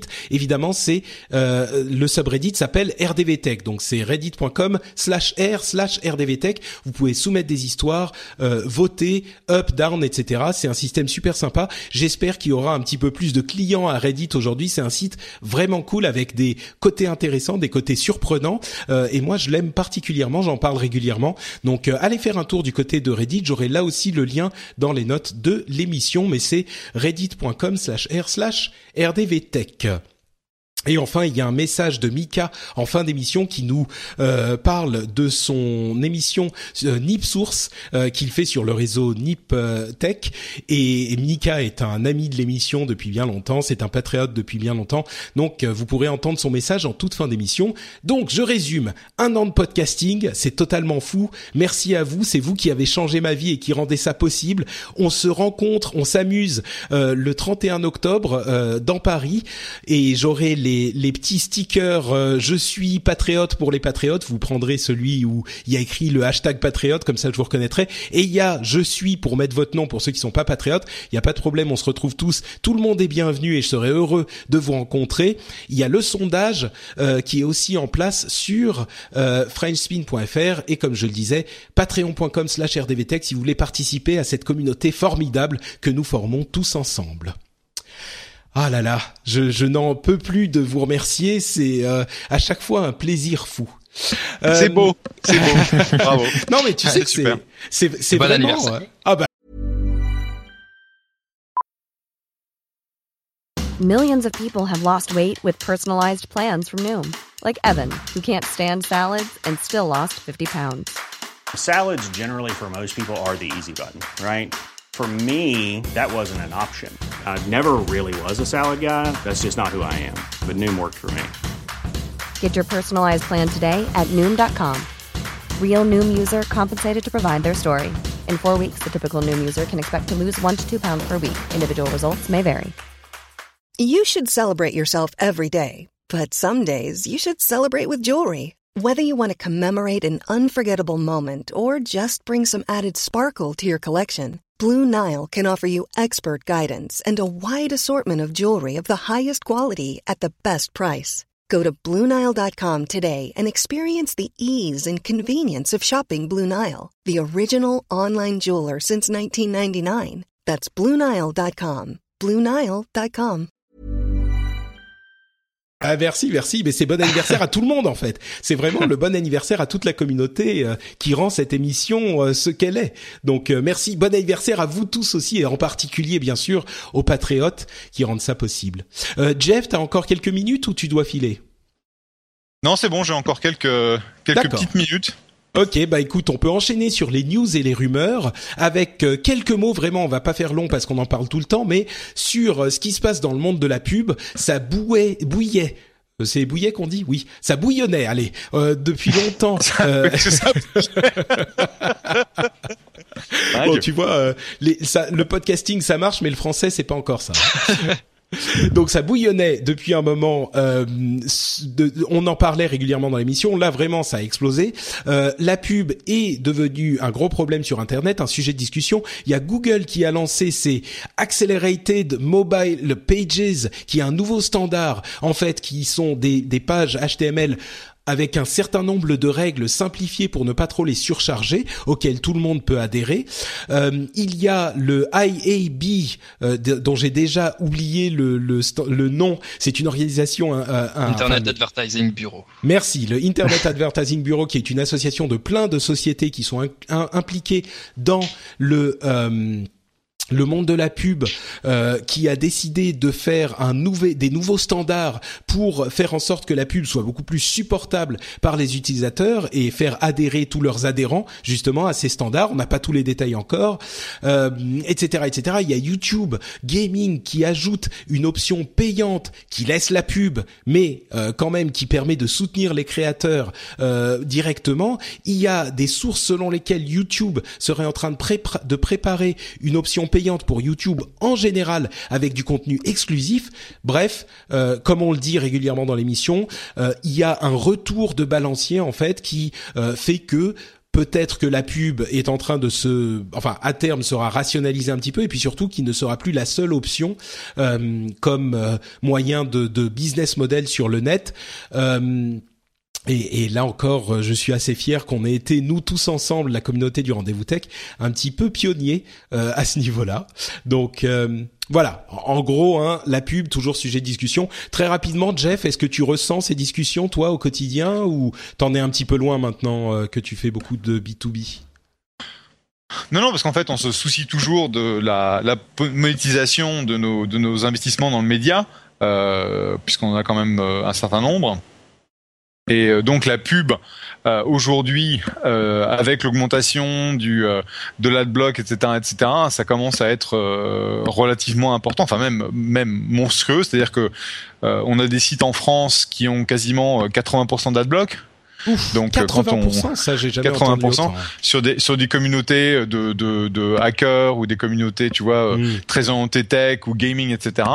Et donc ça veut dire que ça devient impossible pour un fournisseur de contenu euh, d'être seulement euh, en, en, mode pub pour sa rémunération. Et donc on se pose la problématique de euh, bah, de contenu premium. Tu vas euh, tu vas avoir des discussions avec les adblockers de manière à être whitelisté mais en gros euh, adblock plus te demande 50% de ton revenu pour te pour te whitelister. Donc c'est quasiment oh c'est incroyable euh, derrière, tu vas, tu vas jouer, enfin, tu vois, tu vas, euh, tu vas jouer au, chat à la souris avec les adblockers en changeant tes, euh, tes URL, en les obfusquant, etc., etc. Mm. Mais bon, c'est pas ça. Et, quand tu regardes un peu combien tu devrais faire payer un utilisateur pour toute l'année pour qu'il participe à ta monétisation, c'est du genre euh, 2, 3, 4 dollars. Donc ça veut dire qu'on va, on, ça va forcer les modèles de, de de contenu premium où en gros euh, tu vas commencer à faire comme euh, bah, euh, le, les différents sites de journaux où tu vas montrer un certain nombre de d'articles et puis après il bah, faudra payer quoi. Hmm. Guillaume, toi justement, bah, tu es dans le business du site web, tu viens de relancer, vous avez pris ça en compte j'imagine aussi pour relancer Numérama? C'est de toute façon on pouvait pas relancer Numérama sans, sans essayer de relancer la, le modèle économique. Donc euh, clairement nous aujourd'hui on est toujours 100% euh, revenu publicitaire. Mais l'idée, c'est d'ici euh, fin d'année, début de l'année prochaine, euh, étendre avec de nouveaux, de nouvelles sources de revenus. Donc là, on est vraiment en train de, de brainstormer là-dessus. Avec évidemment, il va y avoir une part de premium, ce qui est, qui est, qui est indispensable aujourd'hui. Euh, effectivement, comme disait Jeff, quand on a des parts, nous, on est je pense, euh, en Numérama ancienne formule, on devait être autour de 40-50% d'adblock. Là, avec la nouvelle formule, j'ai pas le, j'ai pas le Elle est beaucoup plus clean. Euh, hein. Elle est, la, la pub a vraiment, euh, enfin, elle est, elle est. C'était un souhait nous. agréable à lire. Voilà, il faut aujourd'hui, on va pas vendre. Enfin, on est toujours obligé de vendre de l'audience, mais on veut vraiment euh, se mettre dans une logique. On vend une marque avant tout hmm. aux annonceurs. Donc c'est aussi, il va, il va, falloir convaincre les annonceurs qu'ils achètent pas de la, de la pub au kilo de tomates et qu'ils achètent aussi le fait d'associer leur leur nom à, à un média de qualité. Hmm. Euh, parce que je pense que la pub sur un sur un numérama où on se fait chier entre guillemets à, à, écrire des articles de qualité normalement ne devrait pas être le même prix qu'une pub euh, je vais pas citer d'autres noms mais je pense non mais il y a des il y a des sites euh, il y a des sites qui font euh, des des listicles à n'en plus finir avec le top des chats les plus bourrés de l'année voilà et c'est assez déprimant quand on est journaliste de voir que quelque part c'est des articles qui attirent plus les lecteurs que des articles que qu'on met et puis que ouais c'est sûr.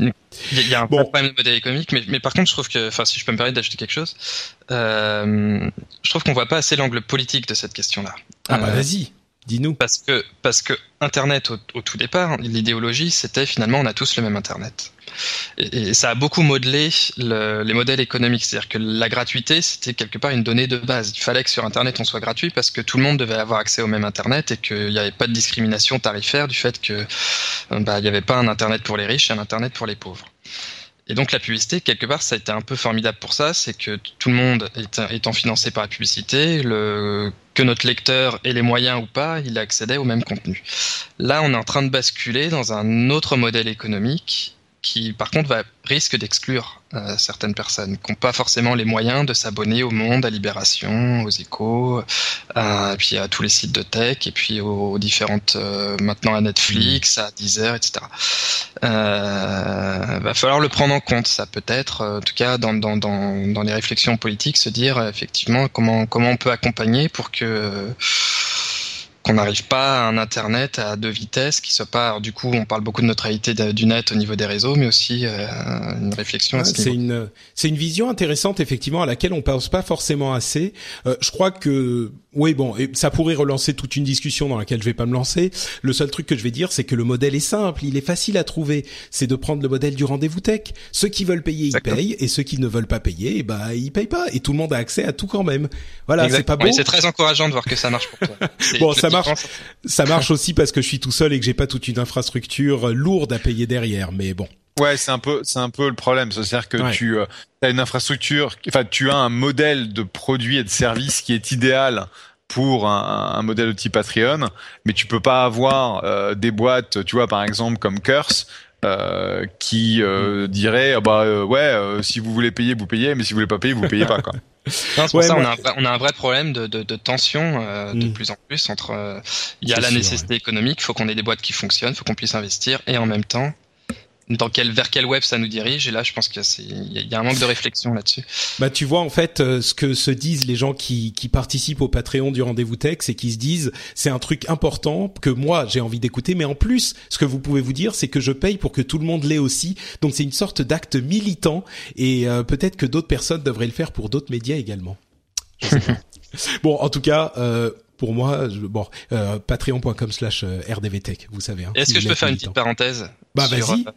Parce que tu as parlé très très vite de, de l'Accelerated Mobile Page là, de, de Google. Ouais, bah vas-y, vas-y.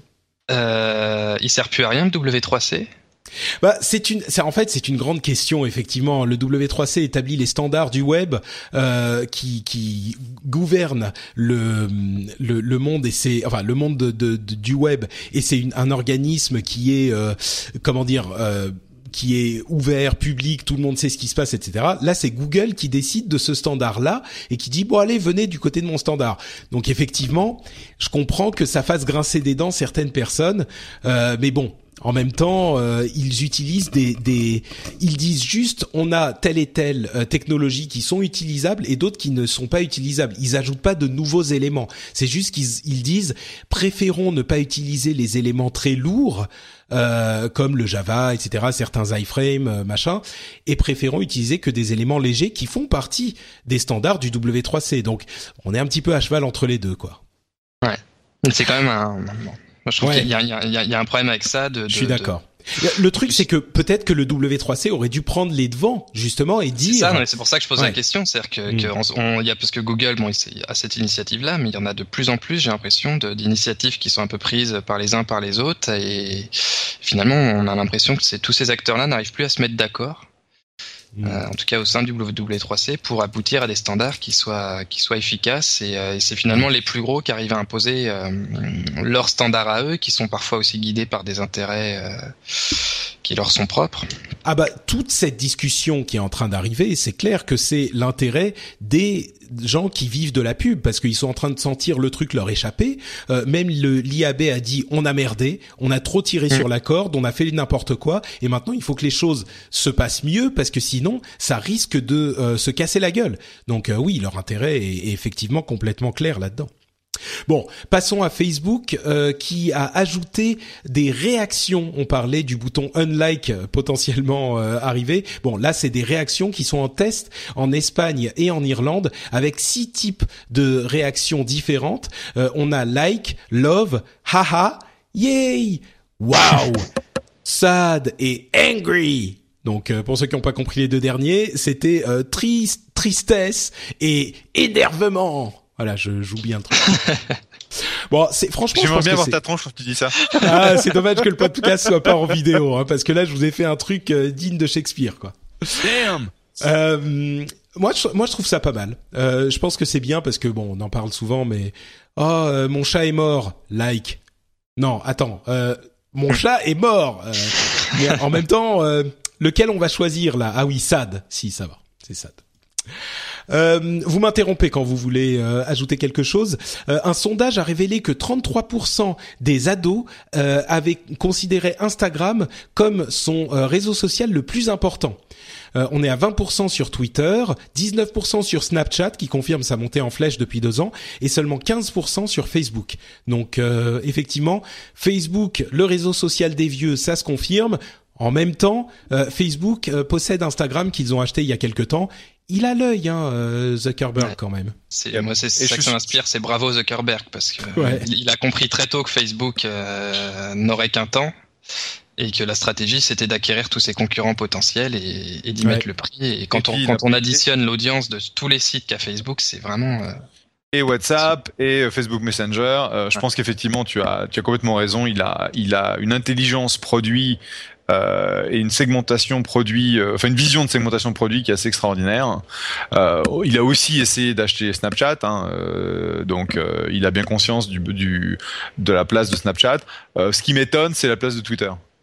parce que je vois ma fille, donc ma fille aura 15 ans au mois de décembre, elle passe tout son temps sur Instagram, après c'est du Snapchat et éventuellement c'est du Facebook, mais elle me dit bien, papa, tu ne likes pas mes photos sur Facebook, c'est creepy. okay. Pas mal, pas mal. En même temps, euh, euh ouais, Twitter, c'est en twi Twitter, Twitter, je la vois absolument pas sur Twitter. Bah, il y en a de moins en moins en fait. Euh, c'est depuis, allez, depuis 2013, euh, ça descend régulièrement Twitter et là 20%, c'est vraiment sur la pente descendante pour les adolescents. Donc euh, ça aussi, ça, ça sera peut-être un des défis de, de Contrairement à Facebook, Twitter a pas de, a pas vraiment de relais de croissance. Euh, Vine, c'est quand même euh, limité. Qu'est-ce qu'ils ont Periscope, un petit peu. Un ouais. petit peu. Ouais, mais ça reste, un effet de mode sur Periscope. Ça reste, ouais. un, un, effet de mode entre, entre Periscope. Parce que le, le live broadcasté vidéo, c'est quand même très très spécifique. Hein. C'est sûr. Ça, on en, on en revient à la discussion sur Jack Dorsey. Moi, je suis vraiment pessimiste pour l'avenir de Twitter. Mm. Bah, écoute, on verra bien. Moi, Mais c'est vrai qu'ils ont fait dans les dans les dernières euh, dans les dernières euh, dans la dernière réorganisation de Twitter, euh, le dernier des fondateurs de Vine s'est fait virer, donc ça veut dire qu'il n'y a plus aucun des fondateurs de Vine qui bosse sur Vine. Ce qui est typiquement ouais. pas une une super une bonne super nouvelle. nouvelle ouais. et c'est là et c'est là où je vous dis au revoir. Bravo encore Patrick pour merci cette année. Bien, merci bien. C'était super. Et puis bah, j'espère vous retrouver dans dans un petit mois. C'est ça, ça marche. Merci beaucoup d'avoir été là, Jeff. À la prochaine. À plus. Ciao. Eh bien, euh, continuons entre euh, amis de l'univers légal avec cette euh, ce TPP agreement, le Trans-Pacific Partnership, dont on entend parler. C'est une sorte de fantôme horrifique depuis des années, qui est un accord transpacifique qui est en train d'être négocié en secret par les États-Unis et ses partenaires entre guillemets. Et il semblerait, comme on s'en doutait, que le rôle des ayants droit soit extrêmement extrêmement important et que il y ait des, des demandes euh, assez comment dire horrifiantes pour la, la les pays qui, ac qui accepteraient euh, de prendre part à ce Trans-Pacific Partnership et le plus inquiétant c'est que c'est négocié en privé. Euh, alors, ça sera public à un moment, hein, bien sûr, mais euh, pour le moment, on est complètement euh, dans le le, le noir total. Et donc, comme je le disais, on a des, des rumeurs et des, des leaks qui nous laissent penser que euh, il y a une sorte de DMCA, de Digital Millennium Copyright Act, étendu à tous ceux qui passeraient dans le TPP. Euh, Guillaume, toi, tu, tu as quelque chose à en dire de ce Trans-Pacific Partnership? Alors déjà, j'espère, je, j'ai Skype qui a planté, donc euh, je oui, sais oui, pas non, si ça s'est bon, entendu, d'accord. ok, donc je m'excuse si, si je voilà. Euh, effectivement, non, le, le TPP, donc c'est un des, des, différents accords que les États-Unis négocient avec différentes régions du monde. Celui-là, c'est avec euh, huit pays de mémoire. Il y a une, Australie, Mexique. Euh, euh, je sais plus. Enfin, il y a, bon, c'est essentiellement des pays d'Amérique du Nord et, euh, et un peu de, bah, Pacifique, quoi. Voilà, Pacifique. Euh, mais cette clause-là, effectivement, elle a fait un peu de bruit. En fait, moi, j'ai regardé un peu de, quoi il était question. C'est pas, il n'y a pas de révolution hein. euh, par rapport au droit, en tout cas américain, européen. On retrouve euh, vraiment ce qui existe déjà dans, la loi américaine. Je et, mais pour nous, en fait, ça change pas grand-chose pour le pour, pour l'Union européenne. Rien. Pour nous, en tant qu'Européens, ça change strictement rien parce que c'est un accord qui ne concerne pas. Par contre, euh, on peut imaginer que ce sont des, des, des clauses qui seront adaptées euh, dans ouais, c'est pour ça. Oui, négociées avec l'Europe. Mm. En tout cas, sur cette histoire de, de, de, de clauses relatives aux droits d'auteur, en fait, quand on regarde dans le détail, il n'y a rien qui n'existe pas déjà. Je pense que vu les pays qui sont des pays industrialisés, qui sont concernés par l'accord, euh, je connais pas leur législation par cœur, mais enfin, je pense que globalement, ils ont à peu près les mêmes. Par contre, c'est plus un, révélateur d'un processus que j'aurais tendance à qualifier d'adémocratique.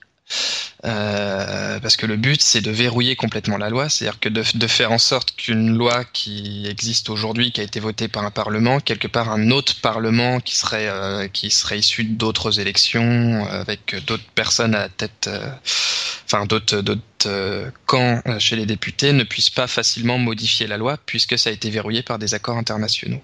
Mmh. C'est plus ça le danger de ces accords-là. C'est-à-dire qu'on le voit, et c'est particulièrement vrai en droit d'auteur, en fait, c'est des paupérus où vous avez en France la loi sur le, par exemple, le droit d'auteur sur Internet est issu d'une directive de 2001 qui est elle-même issue d'un accord euh, euh, international de 96, si je me souviens bien, qui est lui-même inspiré de différentes. Euh, enfin bon, si vous voulez modifier la loi française sur le droit d'auteur, en fait, vous êtes obligé de détricoter au niveau européen puis au niveau international. Enfin, c'est quasiment impossible. Donc euh, c'est plus là le danger de ces accords-là, c'est qu'en fait on, se met d'accord sur des choses qu'on qu mettra 50 ans à, modifier. Mmh, d'accord. Bon, pour le moment, ce Trans-Pacific Partnership nous concerne pas directement, mais peut-être euh, y faire attention parce que ça risque de nous concerner plus tard. Euh, il semblerait que Nintendo soit en train de euh, développer, de penser à lancer sa nouvelle console euh, en 2016. Et ça, c'est une nouvelle euh, qui était évoquée ici et là, mais le Wall Street Journal a une des sources selon lesquelles effectivement le lancement serait effectivement étudié pour 2016. le vu le le fiasco, on peut peut-être parler de fiasco même de la Wii U. Euh, il faut qu'il mmh. renouvelle le marché. On en parlera plus en détail certainement dans le prochain rendez-vous tech, euh, pardon, dans le prochain rendez-vous jeu, émission sur les jeux vidéo que vous pouvez écouter si vous êtes fan de, de jeux vidéo et du rendez-vous tech parce que bah, c'est la même chose mais pour le jeu vidéo. Euh, mais oui, il faut clairement euh, renouveler les choses euh, et il faut du sang frais euh, sur le, le, marché parce que Nintendo là malheureusement n'a pas vendu assez de Wii U et et on a une confirmation potentielle sur le fait que cette nouvelle console soit un hybride entre portable et console de maison, avec un truc qui marcherait euh, sur les deux ou enfin bon tous les détails. Un peu, enfin moi j'ai pas de Wii U, mais c'est un peu le principe de la Wii U, non? Il n'y a pas déjà une. Euh, Alors la Wii U, elle a une manette euh, avec écran qui qui peut être utilisée euh, en de concert ou en remplacement de la télévision, mais là l'idée serait d'avoir une console peut-être portable qu'on peut emmener en dehors de chez soi. Là, la manette de la Wii U est utilisable que chez soi. Donc là, ça serait un petit peu un remplacement pour la console de salon et la console portable à la fois. Donc un remplacement pour la 3DS et la Wii U ensemble. Ouais, alors du coup, enfin moi je, je, je, crois assez peu à ce truc-là parce que on va se, ils vont se retrouver avec le même problème qu'aujourd'hui, c'est-à-dire que les gens ils jouent sur leur flash, sur leur smartphone, ils ont pas envie de se trimballer en plus un un une alors console ça, portable. alors ça, c'est bien une réflexion d'une personne qui n'est pas un vrai gamer, tu vois. Alors je, je, je confesse.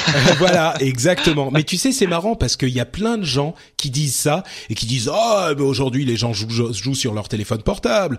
Et tu sens dès que tu entends cet argument, euh, c'est vraiment des gens qui sont pas eux-mêmes des vrais joueurs parce que le problème des téléphones portables qui sont très intéressants pour certains jeux, c'est que le fait qu'on n'ait pas de boutons et de manettes fait qu'il y a certains types de, de jeux qu'on ne peut pas avoir sur téléphone portable.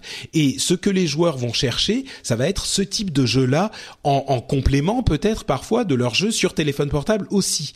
Donc euh, évidemment le marché n'est pas ne sera ne sera pas peut- ce sera peut-être contraint par les téléphones portables. Peut-être qu'ils ne réussiront pas ce pari euh, qu'ils vont faire. D'ailleurs, même euh, Sony a dit bon, euh, pour remplacer notre console PS Vita, euh, on va se calmer maintenant parce qu'il y a euh, le, la configuration n'est pas adaptée. Il parlait bien sûr des téléphones portables.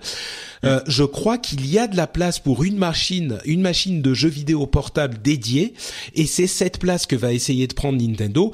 On verra s'ils y arriveront. Mais moi, je crois que c'est possible. Je suis pas du tout aussi pessimiste que certains euh, analystes tech qui, conna- qui connaissent moins le marché du jeu vidéo. Mais bon, Je, je, on verra. je, je, je laisse ton avis d'expert là-dessus parce qu'effectivement, je... je ne joue pas assez pour savoir. Ouais, c'est marrant parce que il y avait, euh, je sais plus sur quoi c'était. J'avais dit ça. euh, sur, je crois que c'était de la réalité virtuelle ou je sais plus dans l'épisode précédent et j'avais dit ou dans un dans un, une couverture de live. Ah oui, c'était sur le HoloLens euh, où Microsoft avait fait une démonstration de de jeux vidéo sur HoloLens et je disais pendant cette euh, présentation qu'on a couvert en live donc je disais ah bah voilà, ça c'est le genre de truc que euh, les gens qui connaissent pas bien le jeu vidéo euh, dans un magazine ou un journal grand public, euh, genre je sais pas le Nouvel Obs, Le Monde, euh, ce que c'est, le Figaro, ils vont dire ah voilà le l'avenir du jeu vidéo, c'est ce type avec ses lunettes holographiques qui va jouer dans son salon avec des aliens qui envahissent son salon. et euh, et c'est marrant parce que j'avais dit exactement voilà ils vont dire ça, mais évidemment aucun joueur ré- vrai joueur ne va regarder ça et se dire ah oui ça c'est l'avenir du jeu vidéo, c'est c'est n'importe quoi. Enfin c'est du c'est autant l'avenir du jeu vidéo que le Kinect ou que voilà. Et euh, et il y a quelqu'un qui m'a envoyé un article ou deux justement en disant ah bah voilà Patrick euh, l'avait l'avait prédit. Et effectivement il y avait l'avenir du jeu vidéo dans votre salon euh, les aliens machin. Et ça n'a aucun sens. Donc euh, bref si vous voulez entendre plus de euh, prédictions et d'analyses un petit peu juste sur le jeu vidéo c'est le rendez-vous jeu qu'il faut écouter. Euh, Uber Pop a été interdit, on le savait, c'est arrivé. Eh bien, Uber a baissé ses tarifs de 20% à Paris, euh, en annonçant fièrement que euh, là où ils avaient baissé leurs tarifs, à New York notamment, ils avaient augmenté le chiffre d'affaires de leurs euh, chauffeurs. Il y a quelques chauffeurs qui n'ont pas été tout à fait convaincus et qui veulent maintenant créer un syndicat euh, pour défendre leurs droits auprès, bah, principalement d'Uber, et qui n'étaient pas contents de la baisse des tarifs euh, qui a été imposée. Alors c'était quelques centaines de personnes, c'est pas les, les je sais plus combien, 10 000 chauffeurs qu'il y a, mais il n'empêche, il serait peut-être bon que ces, ces gens-là aient aujourd'hui une instance représentative, parce que c'est vrai que pour le moment c'est un peu Uber qui fait la pluie et le beau temps et qui décide euh, de, comment ça se passe sur ce marché, et on sait qu'ils sont pas forcément euh, hyper tendres avec tout le monde. Donc euh, Et puis surtout, faut avoir une vision un peu. Moi, j'ai écrit il y a, il y, a, il y a- il de longs mois de ça, que, au moment où il y avait vraiment les conflits entre, le, entre les taxis et les VTC, avec des images qui ont fait le tour du monde sur les, les VTC qui étaient retournés sur les rues et tout ça, qu'en fait, ces gens-là finiraient par faire des manifestations ensemble. Parce que le but d'Uber, c'est pas, c'est ni de rémunérer des taxis, ni de rémunérer des, des, des chauffeurs de VTC, c'est simplement de gagner de l'argent en faisant que les gens soient transportés d'un point à l'autre d'une ville. Et le, ce que veut faire Uber, c'est remplacer les chauffeurs VTC par des robots. Ils bien sûr. Euh, et ça va venir peut-être plus vite qu'on le croit. Et quelque part, que, que, déjà une prise de conscience, pour moi, c'est un peu une surprise. Je pensais que les VTC se rebelleraient un peu plus tard que ça contre Uber, mais par contre qu'ils le fassent, pas du tout une surprise. Et à mon avis, on en est qu'au tout début. C'est possible. Bon, ils sont ils sont quelques quelques dizaines, quelques centaines encore. euh, c'est pas non plus euh, tout le monde, mais euh, en tout cas, ce qui est d'un autre côté, si on veut prendre l'autre côté de le revers de la pièce, c'est marrant parce que un petit peu partout dans le monde, euh, on sent l'influence d'Uber avec des taxis qui sont en train d'avoir des machines euh, carte bleue dans tous leurs véhicules. Euh, Il y a des taxis qui sont maintenant euh, qui ont des sortes de pactes de bienséance et de bonne tenue qui sont euh, en costume cravate, euh, qui décident que oui ils vont se lever pour euh, ouvrir la porte aux gens quand ils arrivent. En gros, qui sont en train de se uberiser complètement. Donc, euh, je crois qu'il y avait effectivement un besoin dans ce sens-là euh, qui a été amené un petit peu Ouais. par la force par Uber, mais Du point de vue client, je pense que Uber a fait, a fait beaucoup de bien. Euh, après, du point de vue social, c'est un peu plus discutable. C'est vrai qu'être être tout le temps jugé par ses clients publiquement, euh, devoir, euh, bon, on n'est pas toujours de bonne humeur, devoir toujours, se- enfin, c'est c'est c'est une c'est une vision de la société qui est un peu particulière et alors bon, c'est c'est ça a du bien, Ouais. ça a du, ça a des aspects aussi négatifs qu'il faut qu'il faut pas négliger. Je crois que c'est, enfin, faut pas avoir une vision ni ni trop pessimiste ni trop idéaliste d'Uber. Je pense que c'est je te laisse le, le fin mot sur ce sujet. Euh, et à propos de euh, voitures autonomes, justement, on a Tesla qui a fait une mise à jour euh, logicielle qui a automatisé une bonne partie des comportements de leur voiture. Il y a quelques jours de ça, je ne sais pas si vous avez vu les vidéos, enfin si vous, si tu as vu les vidéos de ça, c'est assez impressionnant. Et effectivement, quand tu disais ça risque d'arriver plus vite qu'on ne le pense, Elon Musk prédit des voitures entièrement autonomes pour sa marque trois ans seulement. Donc euh, encore plus vite que les 2020 dont on parle souvent. quasiment toutes les... Nous, on avait interrogé euh, Renault il y a deux ans, en leur demandant quels étaient leur, un peu leur, leur plan, comment ils, envi- ils envisageaient les voitures euh, autonomes en Europe, et ils nous avaient dit 2018 pour euh, le lancement des, des, des premières voitures autonomes. Hmm. Donc technologiquement, c'est clair que ce sera prêt en 2018. Le- L'interrogation, c'est au niveau réglementaire. Parce que là, ça, on rentre dans des complexités, notamment d'assurance, savoir qui doit être responsable s'il y a un accident. Est-ce que c'est le, le fournisseur du logiciel de, de la voiture autonome? Est-ce que c'est le propriétaire de la voiture? Est-ce que c'est celui qui fait la route? Parce que la route aurait été modifiée, que du coup ça a trompé l'IA Enfin, c'est un, Ouais, bordel je- au niveau juridique qui est, qui est pas possible. Donc euh, là, je, que ce soit vraiment au point au niveau juridique d'ici trois ans, j'ai de gros doutes. Je crois que Mais- ça va être très simple. Pendant un bon moment, euh, la responsabilité va être du côté du conducteur et basta. Et donc, euh, Ouais, mais c'est qui le conducteur? C'est ça le problème. ah bah c'est le la personne qui est dans la voiture et qui, Ouais, qui doit avoir les mains sur le volant, tu En vois. tout cas, voilà, tant, tant qu'il y a un volant dans la voiture, on va dire que le C'est ça. est. Exactement, exactement. ouais. Quand il y aura plus de volant, là, ça sera un peu plus compliqué. Ah bah là, je crois que le cadre juridique aura dû évoluer quand même euh, avant qu'on puisse retirer le volant. Hein. Euh, Voilà. Mais bon, on en parle depuis longtemps. C'est assez intéressant. Regardez, cherchez sur YouTube euh, les euh, Tesla Autopilot, euh, autopilote donc euh, Tesla. Les, les premiers tests sont vraiment impressionnants. et Il y a vraiment quelque chose de magique, quoi. Euh, on, on voit, on a vu des exemples de personnes qui disaient. Ah oui non mais là moi j'ai freiné mais la voiture aurait freiné quand il fallait en fait c'est juste que moi j'ai eu peur et et ça marche tout seul il change de voie euh, il double il euh, enfin c'est très impressionnant quoi très impressionnant Cela dit, bon, il y, y a aussi des voitures européennes qui le font hein, depuis quelques années aussi. Donc, euh. Oui, mais oui mais à ce point-là quand même aussi Non, autonome non, c'est vrai que qu'ils sont. Tesla euh, bah, sur le, le fait de suivre automatiquement la voie, ça, je crois que Mercedes le fait depuis Hmm. Depuis quelques années. mais ça Euh, c'est le cruise control mais euh, Ouais, ah ouais, oui non, se ça, garer tout seul oui t'as raison Se garer tout seul, ça existe. Bon, enfin, c'est très, c'est très très bien ce qu'a fait Tesla, mais c'est vrai que c'est c'est peut-être pas aussi euh, spectaculaire qu'on le dit. C'est- peut-être que c'est un peu mis en scène ouais c'est possible Ouais, ouais. Moi, en tout cas, ça m'a impressionné et, et peut-être Ah, que un- aussi c'est- euh, c'est aussi ce rôle que joue Elon Musk avec son ses airs de Tony Stark et de Iron Man et euh, ses présentations folles. C'est aussi le fait de démocratiser ce genre de choses. Mais moi, j'ai l'impression vraiment qu'ils font plus chez Tesla. Peut-être que je me trompe. Venez oui, nous non, mais dire. ils, euh, ils- ils font plus. Après, est-ce qu'ils font Ouais. plus que Google, par exemple ou... Ah non, mais là, c'est disponible. Tu peux acheter une Voilà, ouais, Tesla et euh, c'est ça. Ouais. Donc euh, hmm. bon. Non, non, mais enfin, clairement, c'est. Puis de toute façon, c'est l'avenir. Enfin, c'est. Ouais. L'avenir. Mais, c'est l'avenir, mais c'est l'avenir qui est là, qui est déjà Ouais, à présent, tu vois. Bon, euh, donc euh, Dell est devenue une société privée. Il y a quelque temps de ça, ils ont racheté EMC euh, et c'était l'un des plus gros rachats de l'histoire de l'industrie tech. En fait, ils se dirigent très clairement vers euh, le, le côté business euh, B2B de l'informatique et c'est un signal de plus après, on le sait il y a quelques années, IBM s'est désengagé de la vente aux particuliers. Euh, on a HP qui divise ses activités entre particuliers et entreprises. Là, Dell qui semble s'orienter vers l'entreprise.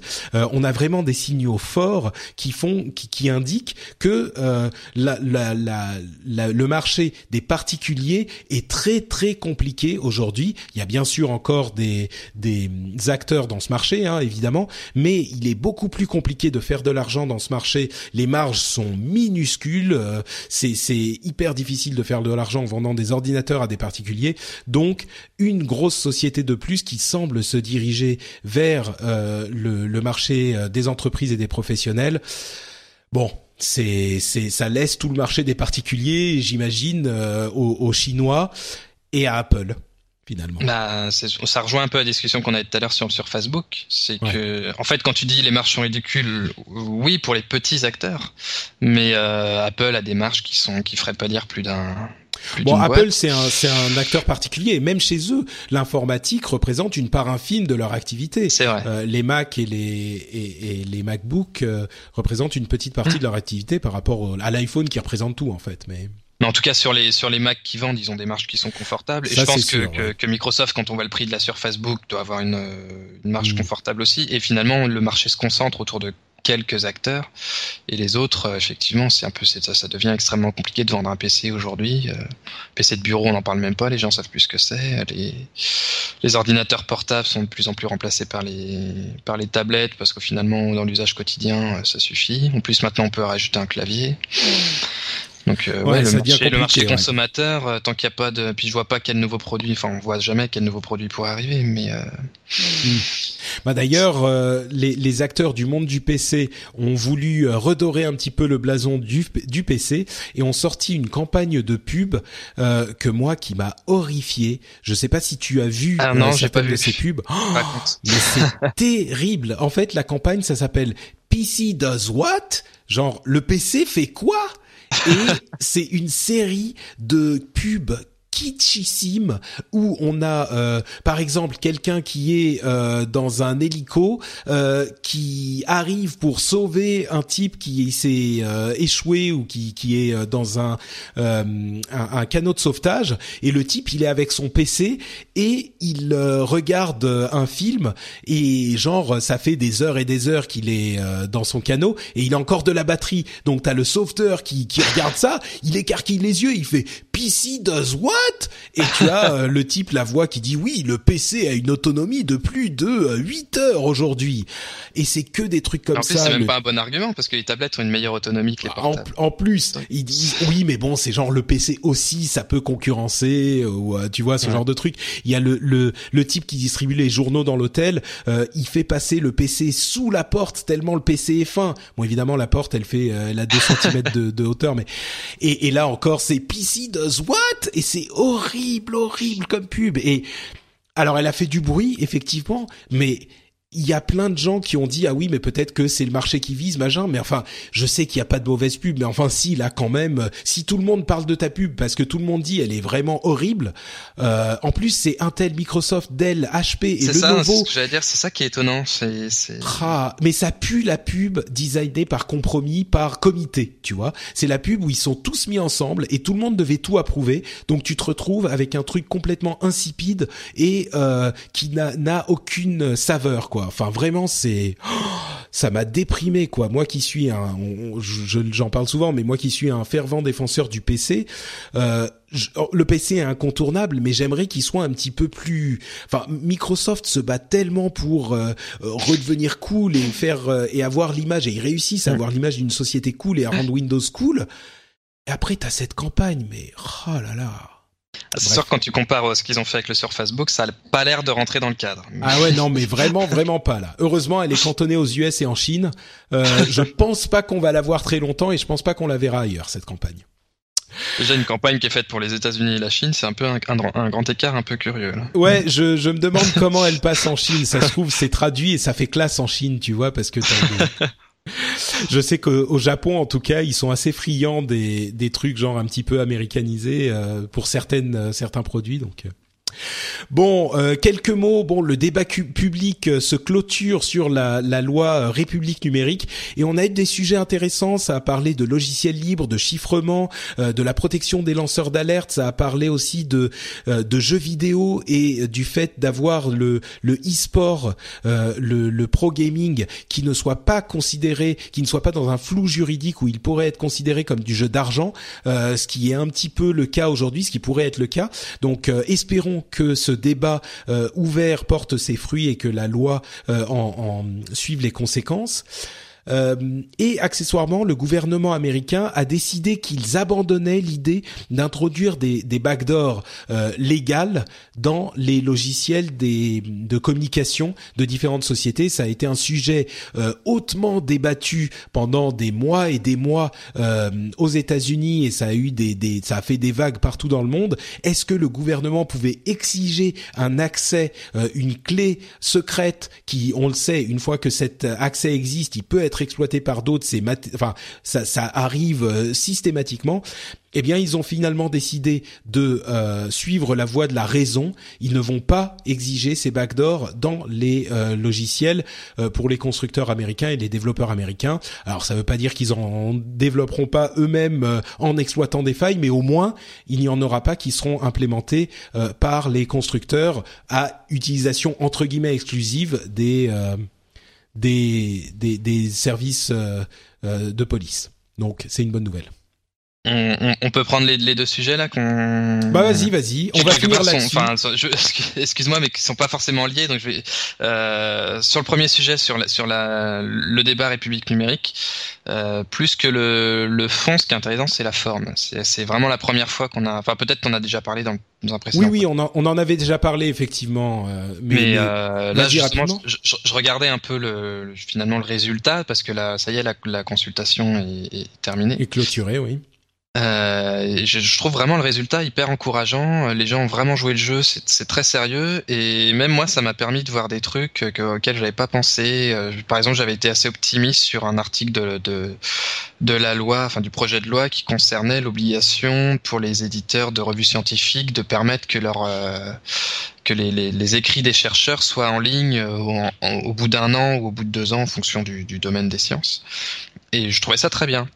Et en fait, c'est euh, sur grâce à cette plateforme que j'ai réalisé que c'était pas du tout bien parce qu'il y avait des gens qui disaient qu'en fait les chercheurs euh, d'eux-mêmes publiaient sur leur site internet les, travaux qu'ils faisaient et qu'en fait cet article de loi, de la façon dont il était formulé, donnait une exclusivité, imposait de, donner l'exclusivité à l'éditeur pendant un an ou deux et qu'en fait ça allait avoir l'effet contraire à celui espéré, c'est-à-dire qu'il y aurait une période pendant laquelle les, travaux des scientifiques seraient absolument inaccessibles en dehors des abonnements payants qui coûtent en général très cher aux revues spécialisées.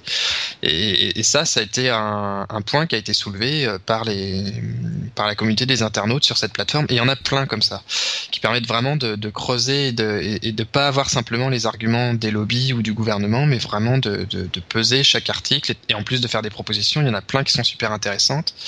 Et du coup, j'espère que le gouvernement va vraiment, et que c'est pas juste un coup de com, mais qu'ils vont vraiment prendre en compte les, les, commentaires qui ont été faits pour modifier le projet de loi. Et surtout, j'espère que ce sera pas limité à ce projet de loi-là. Parce que vraiment, l'outil, je trouve, niveau progrès démocratique, je trouve ça, je trouve ça vraiment génial.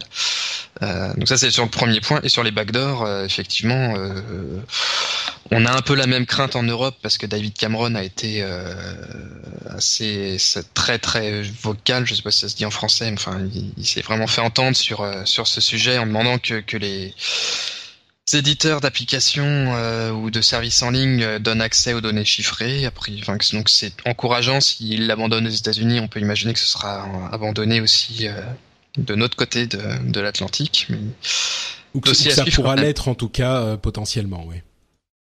Ouais, non, en tout cas, bon, c'est certain que, que c'est complètement irréaliste. En plus, bon, ce qui est intéressant, c'est de voir qu'Apple a quand même pas mal euh, mis le pied dans la porte en disant que eux, il n'était pas de question qu'ils donnent un, un, un, accès au backdoor et qui sont maintenant dans une stratégie qui est clairement euh, contre Google de mettre la, vie privée en avant comme argument commercial.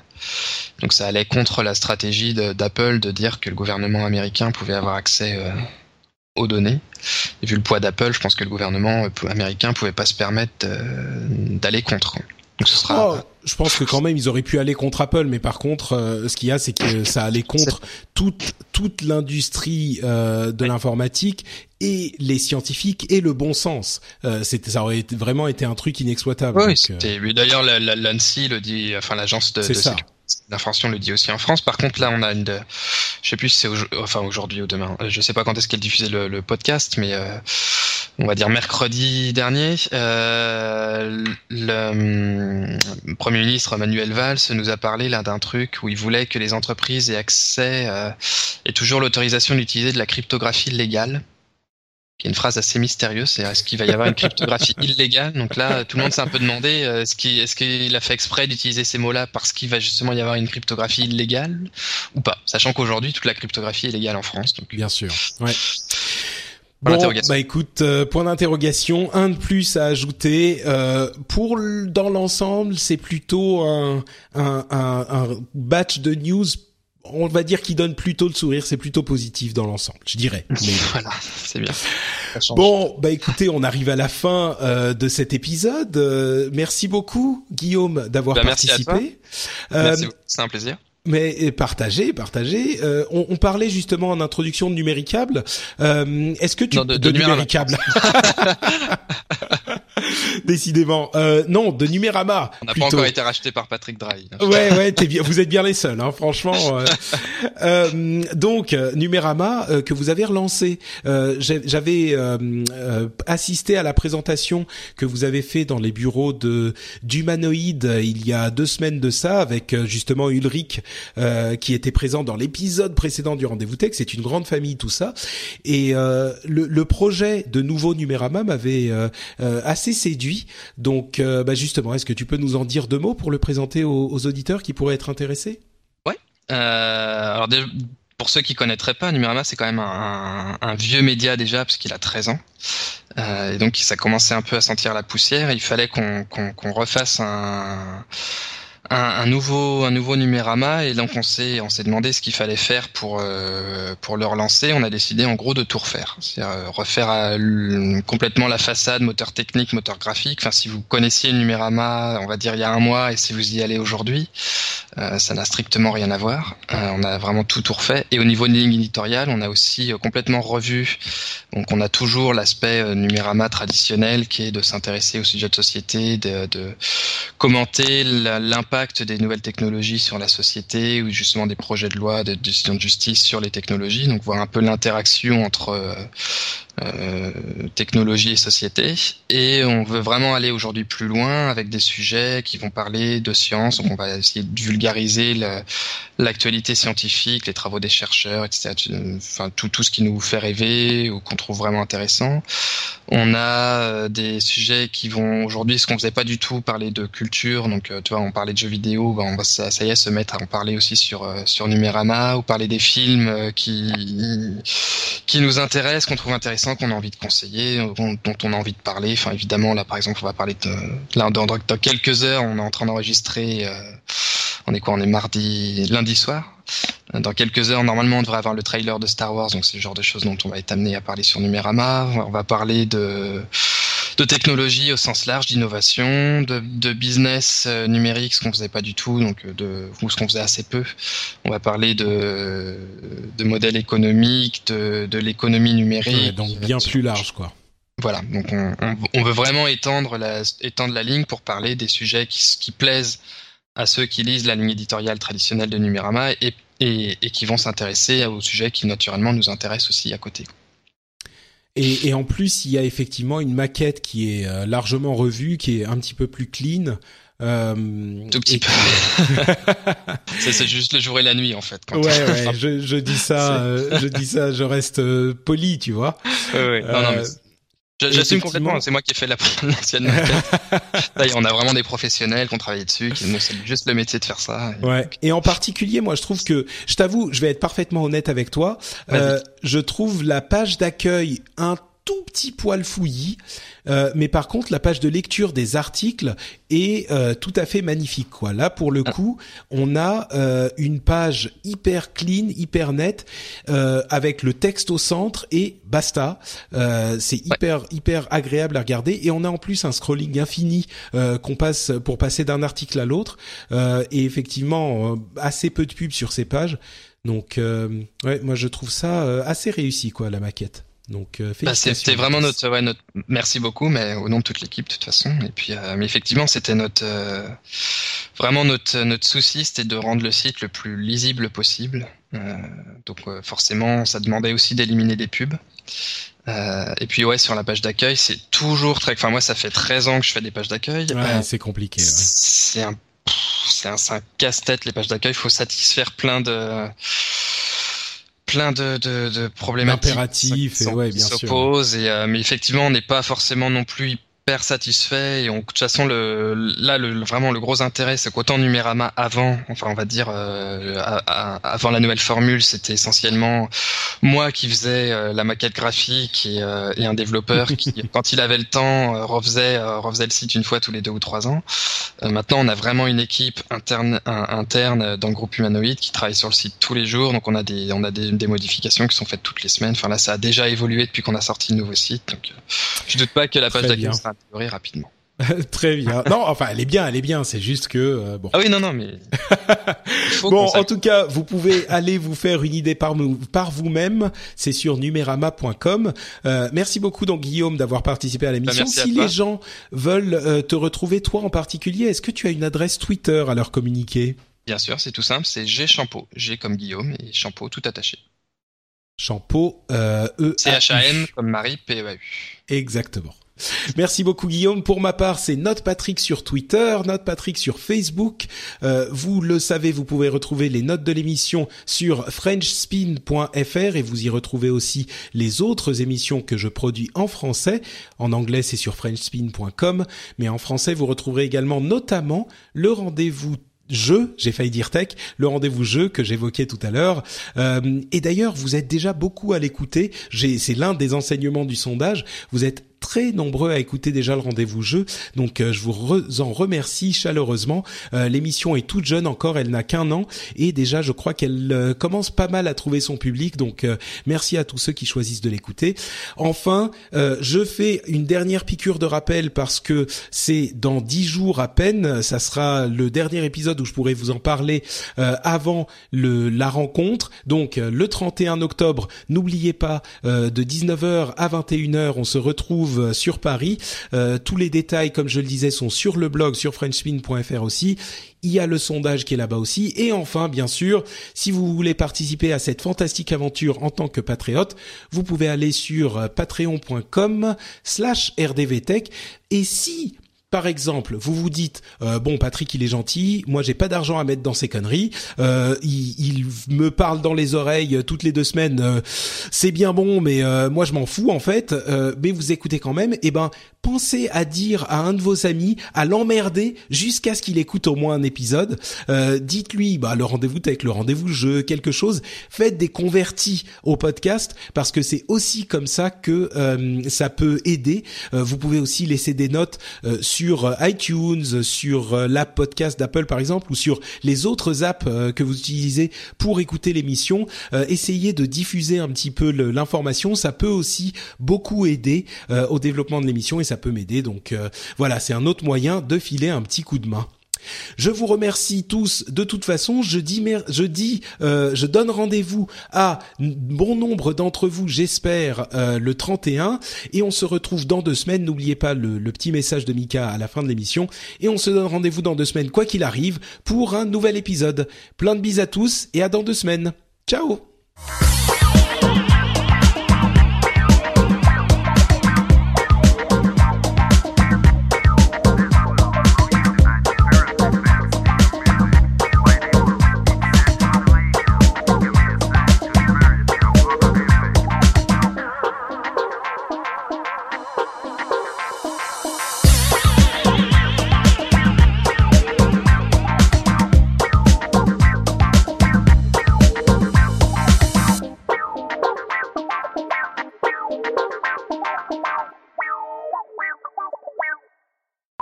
Nipsource. Nipsource est un podcast de la famille Nipcast, nipcast.com. Nous sommes quatre présentateurs, Mika, Héloïse, Don Clavert et Cyril. Nos trois hashtags, comme le veut la tradition Nipcast, sont open source, software et hardware. Vous êtes débutant sous Linux ou vous souhaitez des conseils sur les logiciels libres ou open source, vous vous intéressez à Tox et son environnement naturel. Vous recherchez un podcast animalier pour la sauvegarde de l'espèce des manchots et des trolls poilus. Nous avons des news sur l'open source, des coups de cœur, des coups de gueule, des dossiers détaillés sur les sujets techniques et moins techniques, et même des émissions hors série avec des invités. Un podcast plein de bonne humeur, vous suivrez l'actualité open source avec le sourire. Open source. Freedom. Share. Crowdsourcing. Collaboration. Community. Open source. Nip source.